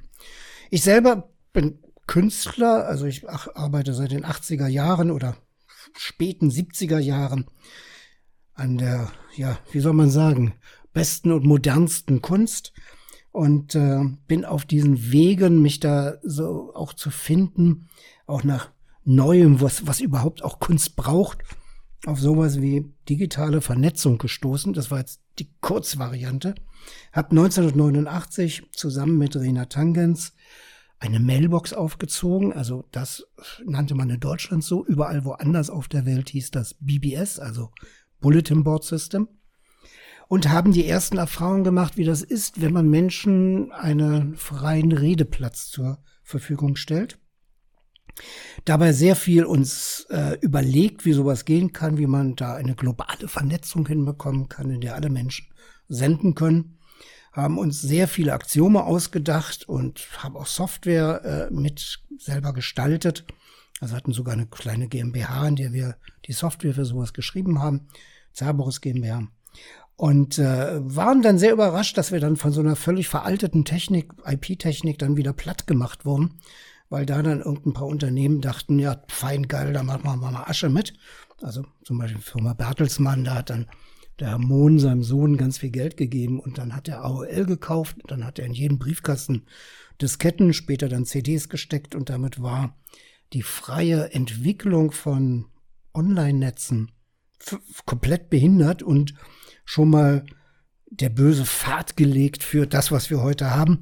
Also eine Plattform für Hass, Neid, Streit und andere Dinge, die irgendwelchen komischen Trollen Spaß macht. Und jetzt gebe ich dir mal die Gelegenheit, zwischendurch so eine kleine Frage zu stellen, mich etwa dahin zu lenken, wo du mich haben möchtest. Braucht man Courage, um digitale Kunst zu machen? Auf jeden Fall, weil man muss da ganz häufig Nein sagen. Das fing schon damit an, dass die Leute also feststellten, es gibt sowas wie Netze, das haben die ja dann so angefangen, so 94 oder 96 festzustellen, dachten die dann immer, dass man dann hübsche Webseiten baut. Also ich kenne zum Beispiel Künstler, die sind dann daran in ihrem Leben gescheitert, weil sie dann anfingen, für irgendwelche Medienunternehmen Web Websites zu bauen. Und ähm, wir haben das halt nicht gemacht. Wir haben halt gesagt, nee, nee, äh, Kunst im Bereich des Digitalen bedeutet nicht, dass man da Störungen einbaut, weil das funktioniert einfach nicht, weil da fließt halt kein Strom, dann ist halt kaputt, sondern man muss halt gestalten, man muss da etwas aufbauen, man muss sich überlegen, wie soll so eine Kommunikationsgesellschaft aussehen dann haben die Leute gesagt, nee, nee, nee, nee, es geht nur darum, dass man Pornos saugen kann und ganz viel Raubkopien. Und wir haben gesagt, nee, nee, das ist, das macht man nebenbei, darüber muss man gar nicht reden. Man muss da was Vernünftiges machen, Texte über sein Leben reden, mit anderen sich austauschen, rausfinden, wie klappt das eigentlich mit dem Leben. Und vor allen Dingen muss das so gestaltet sein, dass man sich den ganzen Tag nicht damit beschäftigen muss, sondern dass das so ein Beiwerk ist, dass es so beiläufig ist, dass das so hilft, äh, äh, das eigene Leben etwas schöner zu gestalten. Also wie so ein, sag mal, wie so ein guter Stuhl, den man sich mal geleistet hat, der im Raum steht oder ein besonders bequemes Bett oder eine schöne Musik, die im Hintergrund läuft, zu einer bestimmten Stimmung. Übrigens haben wir uns danach, jetzt, ich habe gerade gehört, du hast Atem geholt, um zwischenzufragen, aber ich sag's jetzt direkt. Ähm, was wir so ein bisschen von einem französischen Pianisten auch übernommen haben, nämlich Eric Satie, der in seinem Leben ganz viel Hintergrundmusik komponiert hat, was vielleicht auch daran lag, dass er, um zu überleben, in einer Bar in der Chat Noir in Paris gespielt hat und den Raum begleitet hat und dann selber so ein Konzept entwickelt hat von einer Musik d'ameublement. Also eine Musik wie Möbel, einer Musik, die man nicht applaudieren soll, der man nicht zuhören soll, die genauso im Raum steht und benutzbar ist wie ein Stuhl, den man nicht applaudiert. Und so ähnlich dachten wir, genauso muss das auch mit der Kommunikationstechnik sein. Die ich atme so jetzt noch mal ein. Stehen. Ja. Also neben Porno bist du, glaube ich, auch in der Enquete-Kommission für digitale Courage und berätst die Bundesregierung. Stimmt das so? Naja, das ist jetzt äh, ein heftiger Sprung. Ich sehe schon, du guckst auf die Uhr. Nee, äh, das stimmte. Also diese Enquete-Kommission, die gab es 2012, glaube ich, bis 14 oder 11 bis 14 oder irgend sowas. Und ähm, das war eine äh, äh, Enquete-Kommission Internet und digitale Gesellschaft des 17. Deutschen Bundestags, wo ich drei Jahre lang jede Woche zweimal zwischen Bielefeld und Berlin hin und her gefahren bin und versucht habe, an den ganzen Sonder, ganzen Sitzungen, den ganzen Treffen dran teilzunehmen und zu versuchen, das Ruder rumzu, reißen, was äh, natürlich zum Scheitern verurteilt war. Es gibt eine wunderbare Dokumentation darüber. Ich glaube, die hat sich kein Mensch, der jetzt über Digitales in der Politik ähm, äh, nachdenkt, je wieder angeschaut. Also bisschen polemisch jetzt gesagt. Ich habe dann auch tatsächlich mal entdeckt, dass man die per Suchmaschine gar nicht findet. Wir haben sie dann auf unsere Webseite gelegt, damit sie findbar wird. Und haben da sehr, sehr dran gearbeitet. Das Spannende da war, an dieser Arbeit im Bundestag, war mal wirklich zu gucken, wie Politik funktioniert. Und seitdem bin ich da weniger paranoid und weniger der Meinung, dass alle Politiker dumm sind. Aber die Zeiten Sondern, sind vorbei. Also du machst jetzt keine beratende Tätigkeit mehr für. Ja, doch, doch, doch. Aber mehr ungefragt. also, äh, also A habe, haben wir dann natürlich da ganz, ganz viele Kontakte weiterhin und natürlich äh, rufen bei uns auch Leute an, Referentinnen von Leuten, die Politik machen und jetzt gleich im Bundestag müssen und einen Satz brauchen, der vernünftig klingt oder so. Äh, natürlich äh, sind wir da weiter drin, aber diese Enquete-Kommission, die gibt es nicht mehr. Es ist, bin jetzt nicht mehr regelmäßig dort und ähm, weiß auch nicht, ob ich sowas noch mal machen wollte. Aber äh, mir ist es ja wichtig eigentlich, dass ich mit Leuten äh, mich umgebe, die eben das, die, die Basis der Demokratie bilden, nämlich die Bevölkerung. Dass also Menschen, die gute Ideen haben oder Bedürfnisse haben im Kommunikativen, die zusammenzubringen und zu versuchen, äh, äh, an einer allgemeinen Ermündigung, also damit mit dran zu wirken, also dass wir uns alle ermündigen und eben sowohl lernen, äh, unsere digitalen Bedürfnisse zu entwickeln, die andere sind, als was Nerds in der Regel denken, aber unsere digitalen Bedürfnisse entwickeln, aber auch lernen, wie wir dann in einer Gesellschaft ähm, in Diskurse hineingehen können, dass wir als, als Menschen mit Bedürfnissen auch gehört werden wenn wir diese Dis äh, Bedürfnisse artikulieren. Und, die, und diese Diskurse werden vom Verein äh, Digital Courage befeuert. Was ist Digital Courage, also der Verein? Und ja, mit wen möchtet ihr mit dem Angebot auf Digital Courage erreichen? Na, der Verein ist natürlich ein, ein Arbeitsmittel. Es sind hier mittlerweile täglich 20, 21 Leute, die daran arbeiten, äh, Ideen weiterzubringen, Leute zu informieren. Wir schreiben Broschüren, wir schreiben, wir sind gerade dabei, machen ein, ein gestern gab es ein Training für viele Leute in Deutsch, auf deutscher Sprache, ähm, zu der großen Aktion Reclaim Your Face, die äh, von der äh, von EDRI, der Elekt äh, äh, European Digital Rights, also der Dachorganisation gemacht wird wo es darum geht, eine europäische Bürgerinitiative auf eine Million Unterschriften zu bringen. Und wo wir dann ein Training gemacht haben, dass Leute halt auch losgehen in die Innenstadt oder durch Kneipen ziehen und Unterschriften halt einsammeln. Das soll in ganz vielen europäischen Ländern passieren. Daran, an solchen Dingen arbeiten wir. wir also das ist Netz, Netzpolitik. Das ist, ja, man kann das, es ist Politik. Also de, klar, man kann über alles, vor, jedes Wort digital und Netz davor tun, da klingt's cool. Cyberpolitik. Ja, ach ja, ja, ja, Cyber, Cyber. Aber ja, natürlich, das hat auch was mit Netzen zu tun, aber es hat eigentlich was mit Freiheit zu tun. Das hat mehr mit Hannah Arendt zu tun als mit äh, Holland oder also äh, natürlich sind wir sehr, sehr ähm, gucken wir sehr stark auf alles, was mit ähm, äh, Vernetzung zu tun hat, also da, wo digitale Vernetzung ist, weil es da nämlich äh, ganz viele Irrtümer drüber gibt, dass eigentlich, würde ich mal bis heute behaupten, dass all die Experten, die darüber reden, in der Regel auch gar keine Ahnung haben, wovon sie reden. Äh, es gibt übrigens auch Leute, die behaupten das von mir. Und ähm, ähm, wir haben hier nämlich eine Sache, die ganz spannend ist. Wir haben ein altes mechanisches Denken. Das hat den Satz mal artikuliert, Technik an sich ist neutral.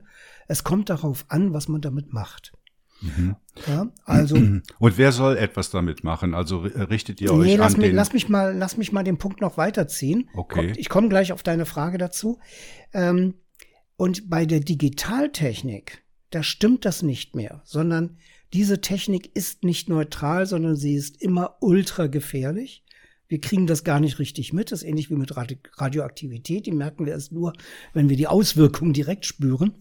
Und ähm, es wird immer vergessen, das entsprechend äh, abzusichern und zu schützen.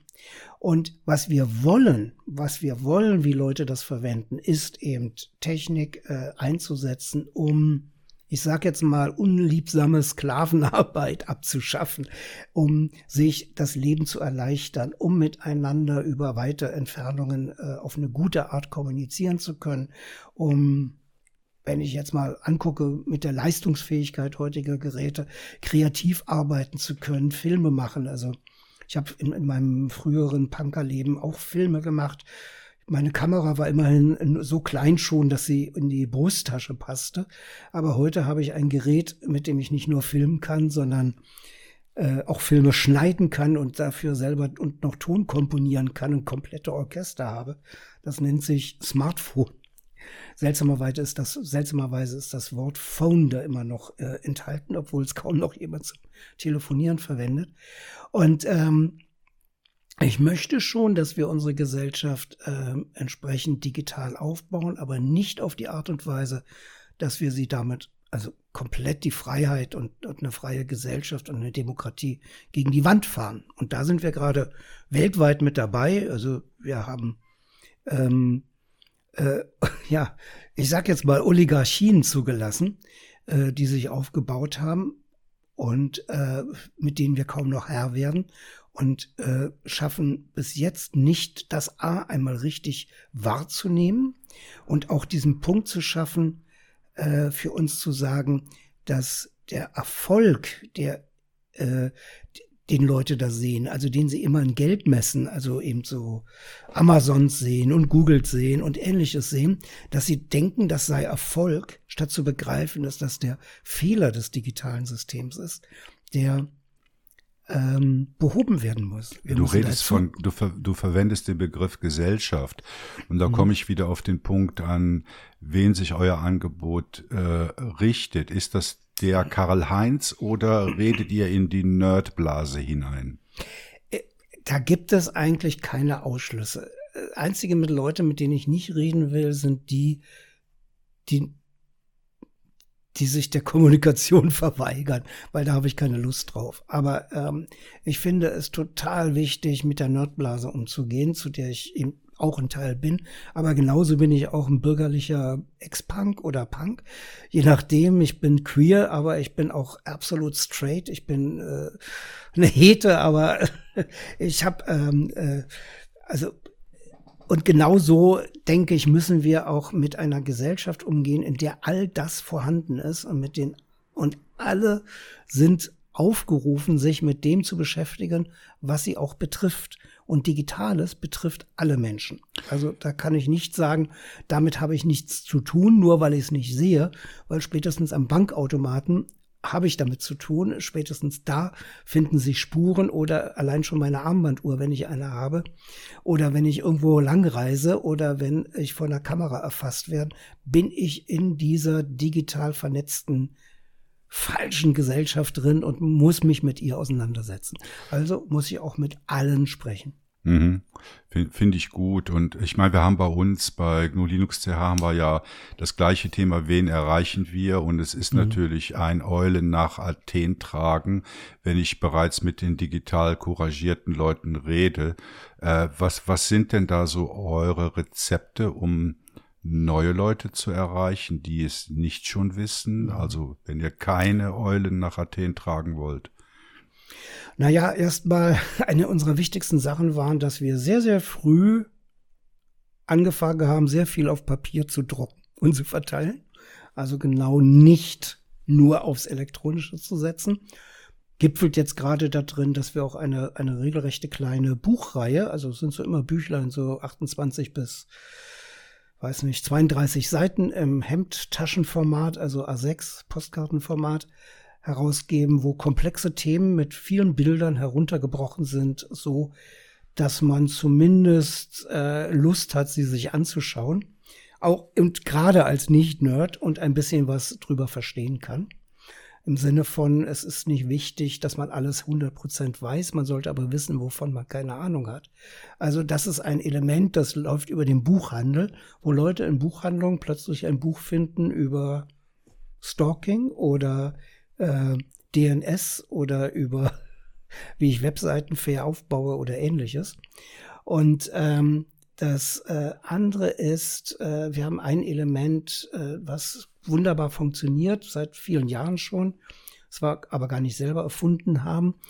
Äh, das sind die Big Brother Awards. Das ist ein Datenschutz-Negativpreis, den wir einmal jährlich rausgeben. Jetzt wieder am 29. April in diesem Jahr 2022, wo wir dieses Gespräch führen.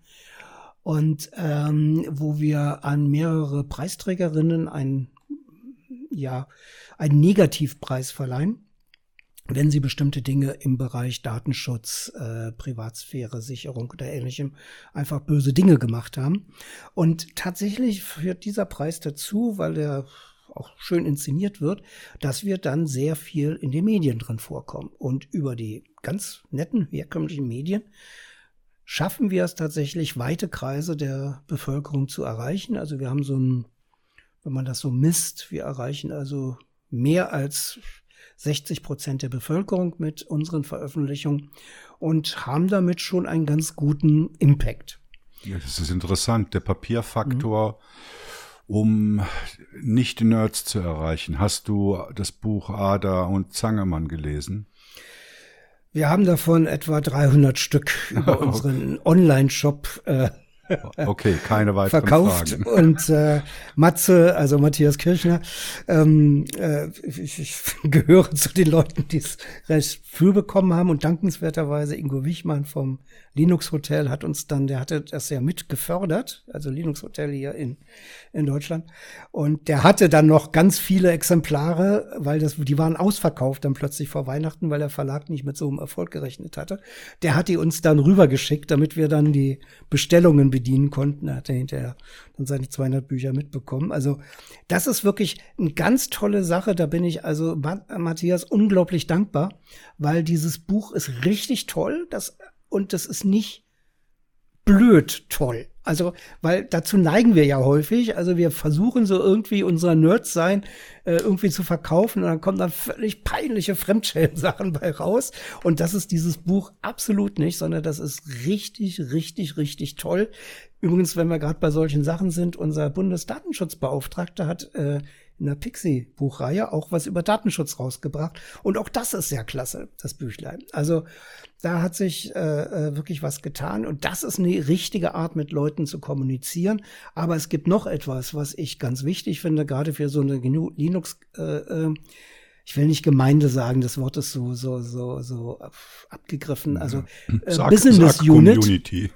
ja, ach, auch Community. Irgendwann merken wir ja doch, dass wir uns alle gegenseitig nicht leiden können. Und dann ähm, würde ich mal eher das vom geschäftlichen Aspekt her sehen, als, als Leute, die mit einem bestimmten Geschäftsmodell, das ich sehr gut finde, weil es Freiheiten beinhaltet, ähm, äh, äh, äh, eben schaffen, äh, über also freiheitliche Geschäftsmodelle unter die Leute zu bringen. Also ich sehe mit großer Freude, wie zum Beispiel das Civi CRM, was wir vor, ich weiß nicht, 15 Jahren bei uns eingeführt haben, irgend so Software, die ein Bekannter von mir mal anschleppte und sagte, hiermit kann man die ganzen Mitglieder verwalten. Dann haben wir das auch irgendwann installiert. Ich war immer entsetzt, wie grauenvoll die Oberfläche ist und wie schrecklich das programmiert war. Und wir haben uns trotzdem gesagt, okay, wir stecken uns dran. Dann haben wir vor vielen, vielen Jahren einen, einen, uns einen Geschäftsführer eingestellt, weil Rainer Tangens und ich eigentlich als Geschäftsführende nicht so geeignet sind. Das muss man auch mal erkennen. Da muss man sich Chefs suchen, die einen dann auch steuern können. Und äh, der war, ähm, pro, also der hat Projektmanagement gelernt und er hat sich dann dieses CVCMs angenommen. Dann haben wir das dann immer weiterentwickelt, erst einen Verein gegründet, Software für Engagierte, in der verschiedene gemeinnützige Organisationen dann mit rein äh, investiert haben. Dann wurden dann Sachen und Anpassungen gemacht und äh, auch Dinge ans, ans Core-Team dann weitergeleitet. mittlerweile äh, läuft das als eine Firma, die sehr erfolgreich ist, die er macht. Und für mich war das eine Riesenfreude zu sehen, wie sich aus dieser Software wirklich was ganz Vernünftiges äh, äh entwickelt, das eben äh, äh, Wettbewerbs, nicht nur wettbewerbsfähig ist, sondern äh, da auch richtig viele Vorteile hat und vielen Leuten auch mittlerweile Brot und Lohn ermöglicht. Und das ist etwas, was ich, was ich ganz spannend finde. Und da möchte ich auch einfach sehr viel mehr. Ich möchte einfach dahin. Und das ist auch so eine der, der Botschaften, die ich mit Digitalcourage auch versuche zu verbreiten, klarzumachen, wir brauchen viele kleine Firmen. Wir brauchen nicht den einen großen Großkonzern. Also was unser Peter Altmaier, also hier unser, unser Kanzleramtschef und später Ex-Kanzleramtschef. Ex, ja, genau, Ex, also aus der letzten Legislatur. Eigentlich ein ganz feiner Mann, aber der hatte immer die Vision, wir brauchen das deutsche Google. Und es war mir nicht möglich, Leuten mitzuteilen, wir müssen, um wirklich im Digitalen nicht so provinzielles Denken haben im Sinne von, wir brauchen Größe, sondern wir müssen kleiner denken, um wirklich zur Größe zu kommen. Kleiner denken in vielen kleinen Firmen, in kleinen Entitäten, Leute, die irgendwo auf dem Land 10, 15 kollektiv von mir aus sind und da irgendwas bauen und Marketing haben und damit auskommen. Und das wollen halt ganz viele. Und dann haben wir nämlich, kommen wir nämlich wirklich dahin, dass wir in eine Gesellschaft hineinkommen, die nicht mehr nur aus ein paar roboterbetriebenen Fabriken, einigen äh, von äh, Robotern betriebenen Auslieferungslagern und äh, von roboterbetriebenen Auslieferungsfahrzeugen besteht, sondern tatsächlich eine Gesellschaft, in der wir auch was lernen müssen, um auch weiterzukommen. Also das ist ja eine der Sachen, also wenn, wenn wir zum Beispiel eine Region wirtschaftlich austrocknen, dann, dann verblödet sie ja auch, weil dann nutzt ja auch einem Lernen nichts mehr. Und, ähm, und äh, ich glaube, dass es da ganz wichtig ist, dieses, dass auch die GNU Linux Gesellschaft lernt äh, wirklich, dass äh, äh, sehr viel mehr im Business und Unternehmen und Geld verdienen und umsetzen zu denken, damit sie wirklich die, die Kraft entwickeln kann, ähm, um diese Freiheiten wirklich auch überall hin weiterzutragen, statt immer nur drauf zu setzen, guck mal, das ist doch viel netter, das ist doch viel schöner und das ist viel gemeinnütziger und so, sondern wirklich einfach zu sehen, das ist ein super geiles Business-Konzept, was da funktionieren kann mit dem gemeinsamen Lernen in vielen kleinen und zum Teil mittlerweile ja auch größeren äh, ähm, Unternehmen sieht man das ja schon. Und das wäre mir, ist eine der Sachen, die ich sehr, sehr gerne weiter auch noch an Politikerinnen und Politiker tragen möchte und wo wir eben auch noch dran arbeiten müssen, ähm, diese Vision so aufzuschreiben auf Papier, dass ähm, unsere, unsere Gesellschaft die Angst davor verliert und auch noch mehr lernt, dass etwas gratis zu bekommen können nicht bedeutet, dass dann kein Geld mehr fließen muss, damit es funktionieren kann. Solange wir zumindest eine Gesellschaft auch auf dem Austausch von Geld halt begründen, wo ich jetzt aber derzeit noch keine echte, wirkliche und funktionierende Alternative sehe. Kleindenken heißt auch vernetzt denken, finde ich. Genau. Wie ist äh, Digital Courage vernetzt? Mit wem arbeitet ihr zusammen? Und was hältst du von der Aussage, lieber merchen statt forken? Also die, die, also, die Community hat ja so diesen Ansatz, ähm, äh, jeder macht, was er will und äh, es gibt die tausendste Version von irgendwas. Und meine Erfahrung ist, dass dadurch einfach Arbeitskraft verbrannt wird. Das ist sehr, sehr richtig. Also das ist halt, ich sag jetzt mal, jetzt, jetzt werde ich, verlasse ich so ein bisschen den sicheren Boden und spekuliere ein bisschen, nehmen wir es mal vielleicht nur einfach als ein Denkmodell, aber nicht als eine, als eine gesetzte Wahrheit, über die ich schon viel nachgedacht habe. Ich merke sehr oft, dass wir, die wir uns in Communities hineindenken, glauben, dass bei uns alles harmonisch sein muss. Das führt dazu, dass wir dann lieber ausweichen, sprich wir forken, statt dass wir uns freundlich, aber hart in der Sache auseinandersetzen und ähm, und äh, eben dieses Merchen schaffen. Also aus zwei Ideen, die miteinander kollidieren, die eine viel bessere Sache zu schaffen. Und das erfordert ähm, ein, ein äh, ich sag jetzt mal, eine, eine ausgereifte Persönlichkeit, ein Wissen darum, dass Konflikte nicht böse sind, dass äh, auch, auch mal traurig sein darüber, dass man was nicht geschafft hat, mit ein Teil, wichtiger Teil des Lebens ist. Und ähm, das bedeutet aber auch, dass wir uns gegenseitig einladen müssen, miteinander zu streiten. Und ähm, da haben wir gerade, also das ist nämlich ganz spannend. Ich sehe da so ein bisschen die Zusammenhänge auch mit dieser ganzen äh, äh, Bewegung. Äh, äh, möglichst alles zu vermeiden und, und ach, wenn ich das stören könnte, dann rede ich lieber nicht darüber, äh, Bewegung, was eben falsch ist, weil dann entsteht nichts, sondern dann sind, äh, mein, mein Prof, Professor, Kunstprofessor hat mal eine Ausstellung gemacht mit dem Titel Auf jedem Berg ein anderer Irrer. Und äh, den Titel fand ich sehr schön, weil das so ein bisschen so eine, so eine dystopische Gesellschaft beschrieben hat. Also jeder sitzt auf seinem Berg, aber man kommt überhaupt nicht mehr zueinander was eben auch heißt, es ist ein kein lebendiges Leben. Und ich glaube, äh, mit dem, mit dieser Geschichte sich eben äh, zu wissen, dass zum Leben dazugehört, dass man sich eint. Auch wenn man verschiedener Ansichten ist, dass das auch mit in die Software hineingedacht werden muss, damit Dinge wirklich gut gut passieren können. Manchmal mag auch eine Trennung okay sein und ein Forken, aber ich glaube nicht in allen Fällen. Mich zumindest nervt es, wenn ich mich gerade auf eine Software eingelassen habe und plötzlich heißt es, nee, geht nicht mehr, weil die sind blöd und stinken und jetzt muss man das nehmen. Und ehrlich gesagt, so richtig gut mir als, als, als Anwender von Dingen gefällt das nicht. Denn äh, äh, mir, mir hilft es halt überhaupt nicht. Es, keins der beiden ist wirklich gut. So, ne, weil Software nie gut ist, weil ich habe sie ja nicht selber mir erträumt, sondern irgendjemand hat sie für mich gebaut oder ich selber programmiere nicht, muss ich dazu sagen. Also, aber ähm, ja.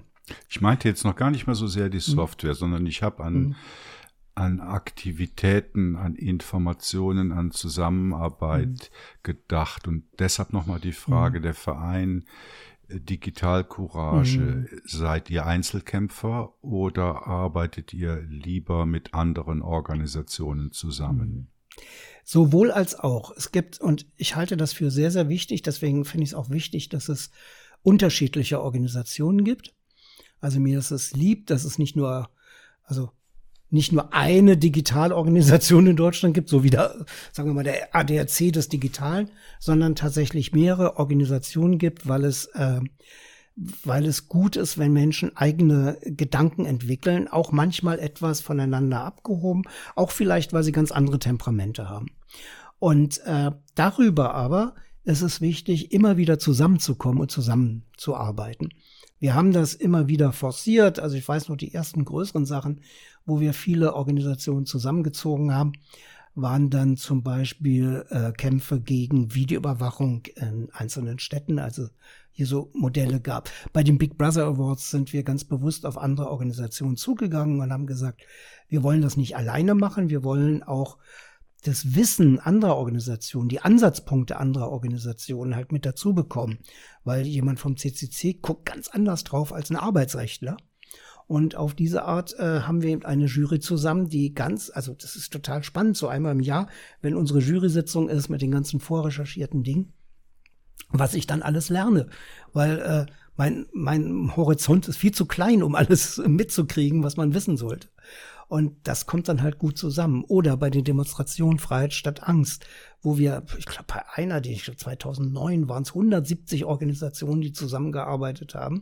Oder eben auch mal ähm, sowas mitzumachen wie Unteilbar, also das große, ich muss mal sagen, eher linke Bündnis, äh, um eben einen Schwerpunkt gegen die ganzen Schwurblereien und AfD und Pegida-Demos zu setzen, um einfach auch klar zu machen, Moment mal, hier gibt's noch ganz andere, sehr vernünftige Leute aus dem bürgerlichen und auch linken Lager und wo ich weiß nicht, wie viele hundert Organisationen dann zusammengekommen sind. Ich finde das total wichtig und ähm, und äh, trotzdem glaube ich, dass es sehr wichtig ist, dass es kleinere Entitäten gibt, weil ich finde es einfach gut, dass Leute sich finden und äh, äh, und es nicht nur einen Chef über die ganze Welt gibt, sondern Millionen Chefs über die Welt gibt und sich das eben auch entsprechend Leute dann eben auch in kleineren Entitäten auch viel besser lernen können, wie wie man zum Beispiel ein komplettes Unternehmen äh, auch auch steuern kann oder eine Gesellschaft oder ein Verein oder man sich gegenseitig vom eigenen Denken auch äh, äh, beeinflussen und voneinander miteinander lernen kann. Wenn du auf die letzten Jahre der Arbeit bei Digital Courage zurückblickst, ähm, wie gibt es da Erfolge, wo du besonders stolz drauf bist? Na, das Wichtigste ist, über 40 Jahre fast jetzt schon das durchgehalten zu haben, dazu arbeiten. Und äh, natürlich sind die Big Brother Awards ein wichtiger Erfolg. Äh, die Metro AG mit damals noch waren wir 80 Mitglieder äh, zum Einlenken gebracht zu haben, nicht mit RFID-Chips in die Breite zu gehen, äh, sind entsprechende Erfolge. In die Enquete-Kommission äh, da mitzuwirken, ist ein Erfolg.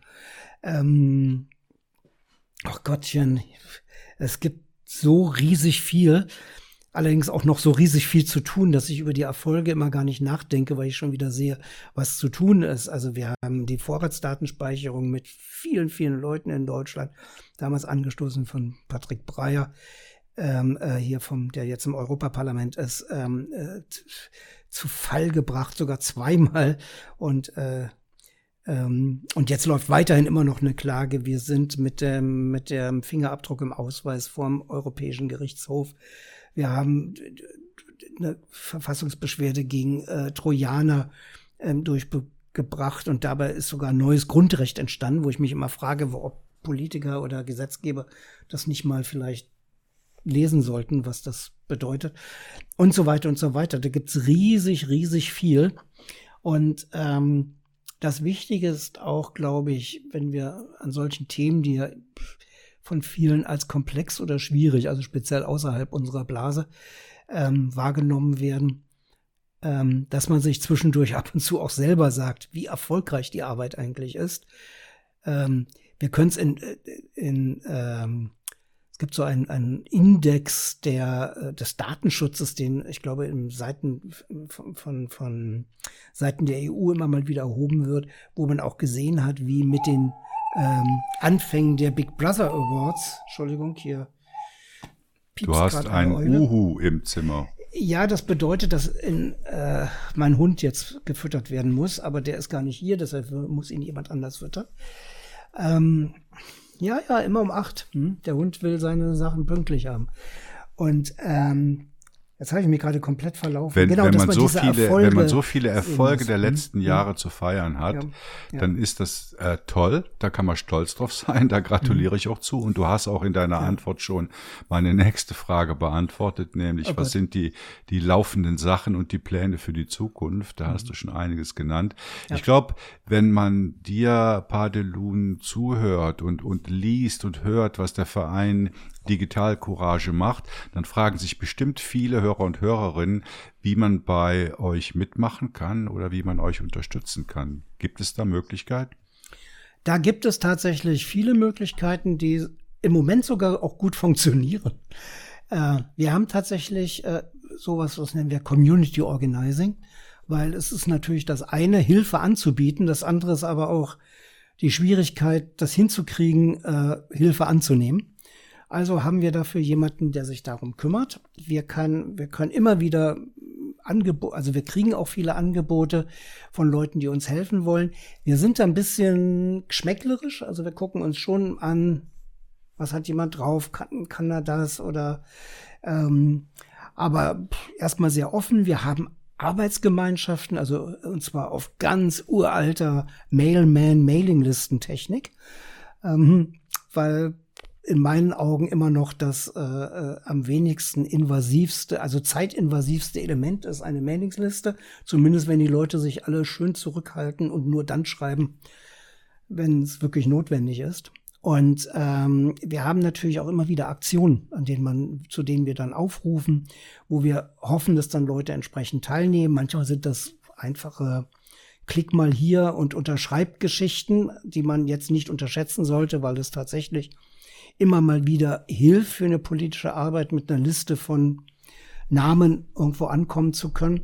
Es gibt natürlich auch die Sachen, dass man uns mit Geld unterstützt, am liebsten aber sogar noch mit Mitgliedschaften, weil jede Mitgliedschaft uns auch so eine Art Mandat gibt. Also wir sind nicht die selbsternannten Datenschützer, wie wir das mal in unseren Anfängen hier und da genannt wurden, sondern es ist schon klar, es gibt viele, viele, viele Leute, die wollen, dass wir diese Arbeit machen.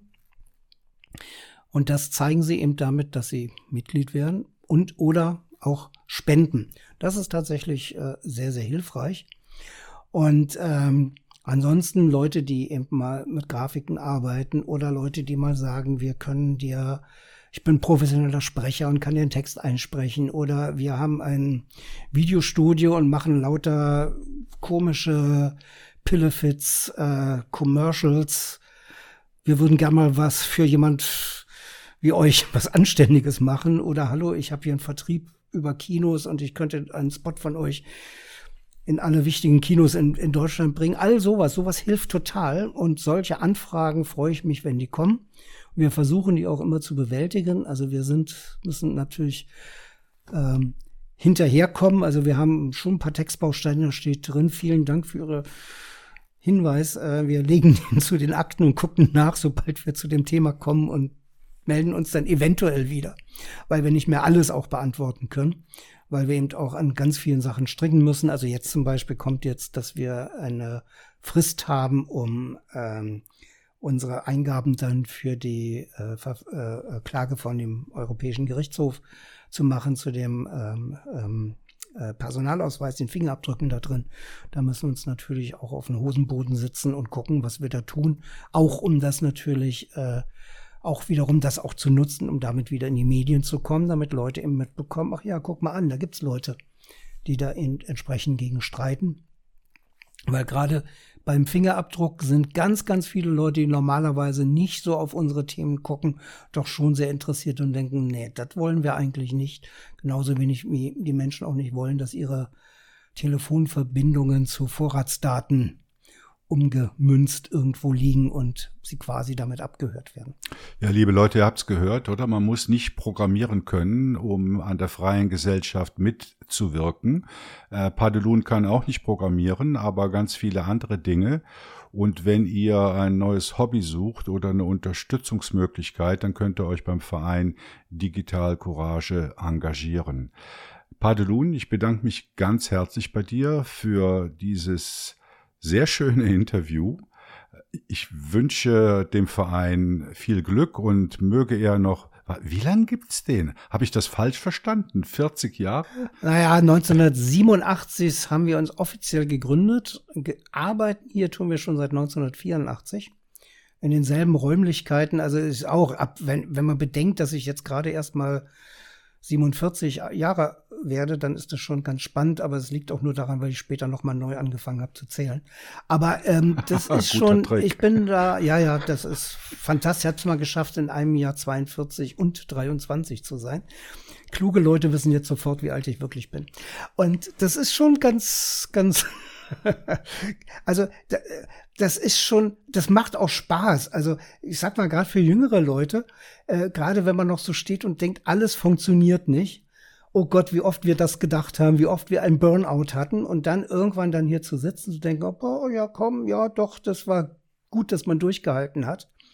Dieser, dieser, dieses Durchhalten über viele Jahre und das äh, auch, auch aufzubauen und eben auch hinzukriegen, dass es weitergeht, das, das, äh, ich glaube, da kann ich so einen kleinen Hoffnungsstrahl geben, wenn du wirklich an einer guten Sache dran bist und da hartnäckig bleibst und vor allen Dingen guckst, dass du nicht alleine bist, sondern dass du immer ein paar Leute mit hast, die eben mitziehen und mit denen man sich wirklich gut versteht, dann kann man, ja, dann kommt, kommen irgendwann die Berge zu einem ja, Hoffnung und Zusammenarbeit ist ein gutes Schlusswort von äh, Pandelun. Ich glaube, das können wir in diesen Zeiten äh, wirklich gut gebrauchen.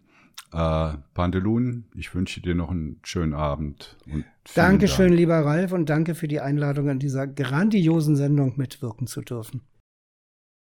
Ja, liebe Hörerinnen und Hörerinnen, das war's mit der Mai-Folge. Äh, ich hoffe, es hat euch gefallen, worüber wir gesprochen haben, insbesondere auch unser Interview mit Padelun. Ihr könnt uns gerne Feedback geben, äh, wie diese Folge war oder auch generell über das, was wir machen bei GNU Linux CH. Unsere Kontaktadressen findet ihr auf der Webseite. Ihr könnt uns über Matrix, Telegram, Mastodon oder per E-Mail erreichen. Macht das bitte. Wir freuen uns sehr über Lob und auch über Verbesserungsvorschläge. Genau, ja, und zum Schluss wünsche ich euch einen schönen Mai. Nehmt bitte an unserem Gewinnspiel teil. Wie gesagt, es gibt hoffentlich einen ganz tollen Preis zu gewinnen. Und der Programmierwettbewerb ist diesmal noch spannender als der letzte. Also macht mit und ähm, ja, schult euer Hirn beim Teilnehmen. Ähm, ich bedanke mich auch bei Leo und bei Tim und wünsche allen einen schönen Frühling. Tschüss, bis zum nächsten Tschüss Mal. und bleibt gesund.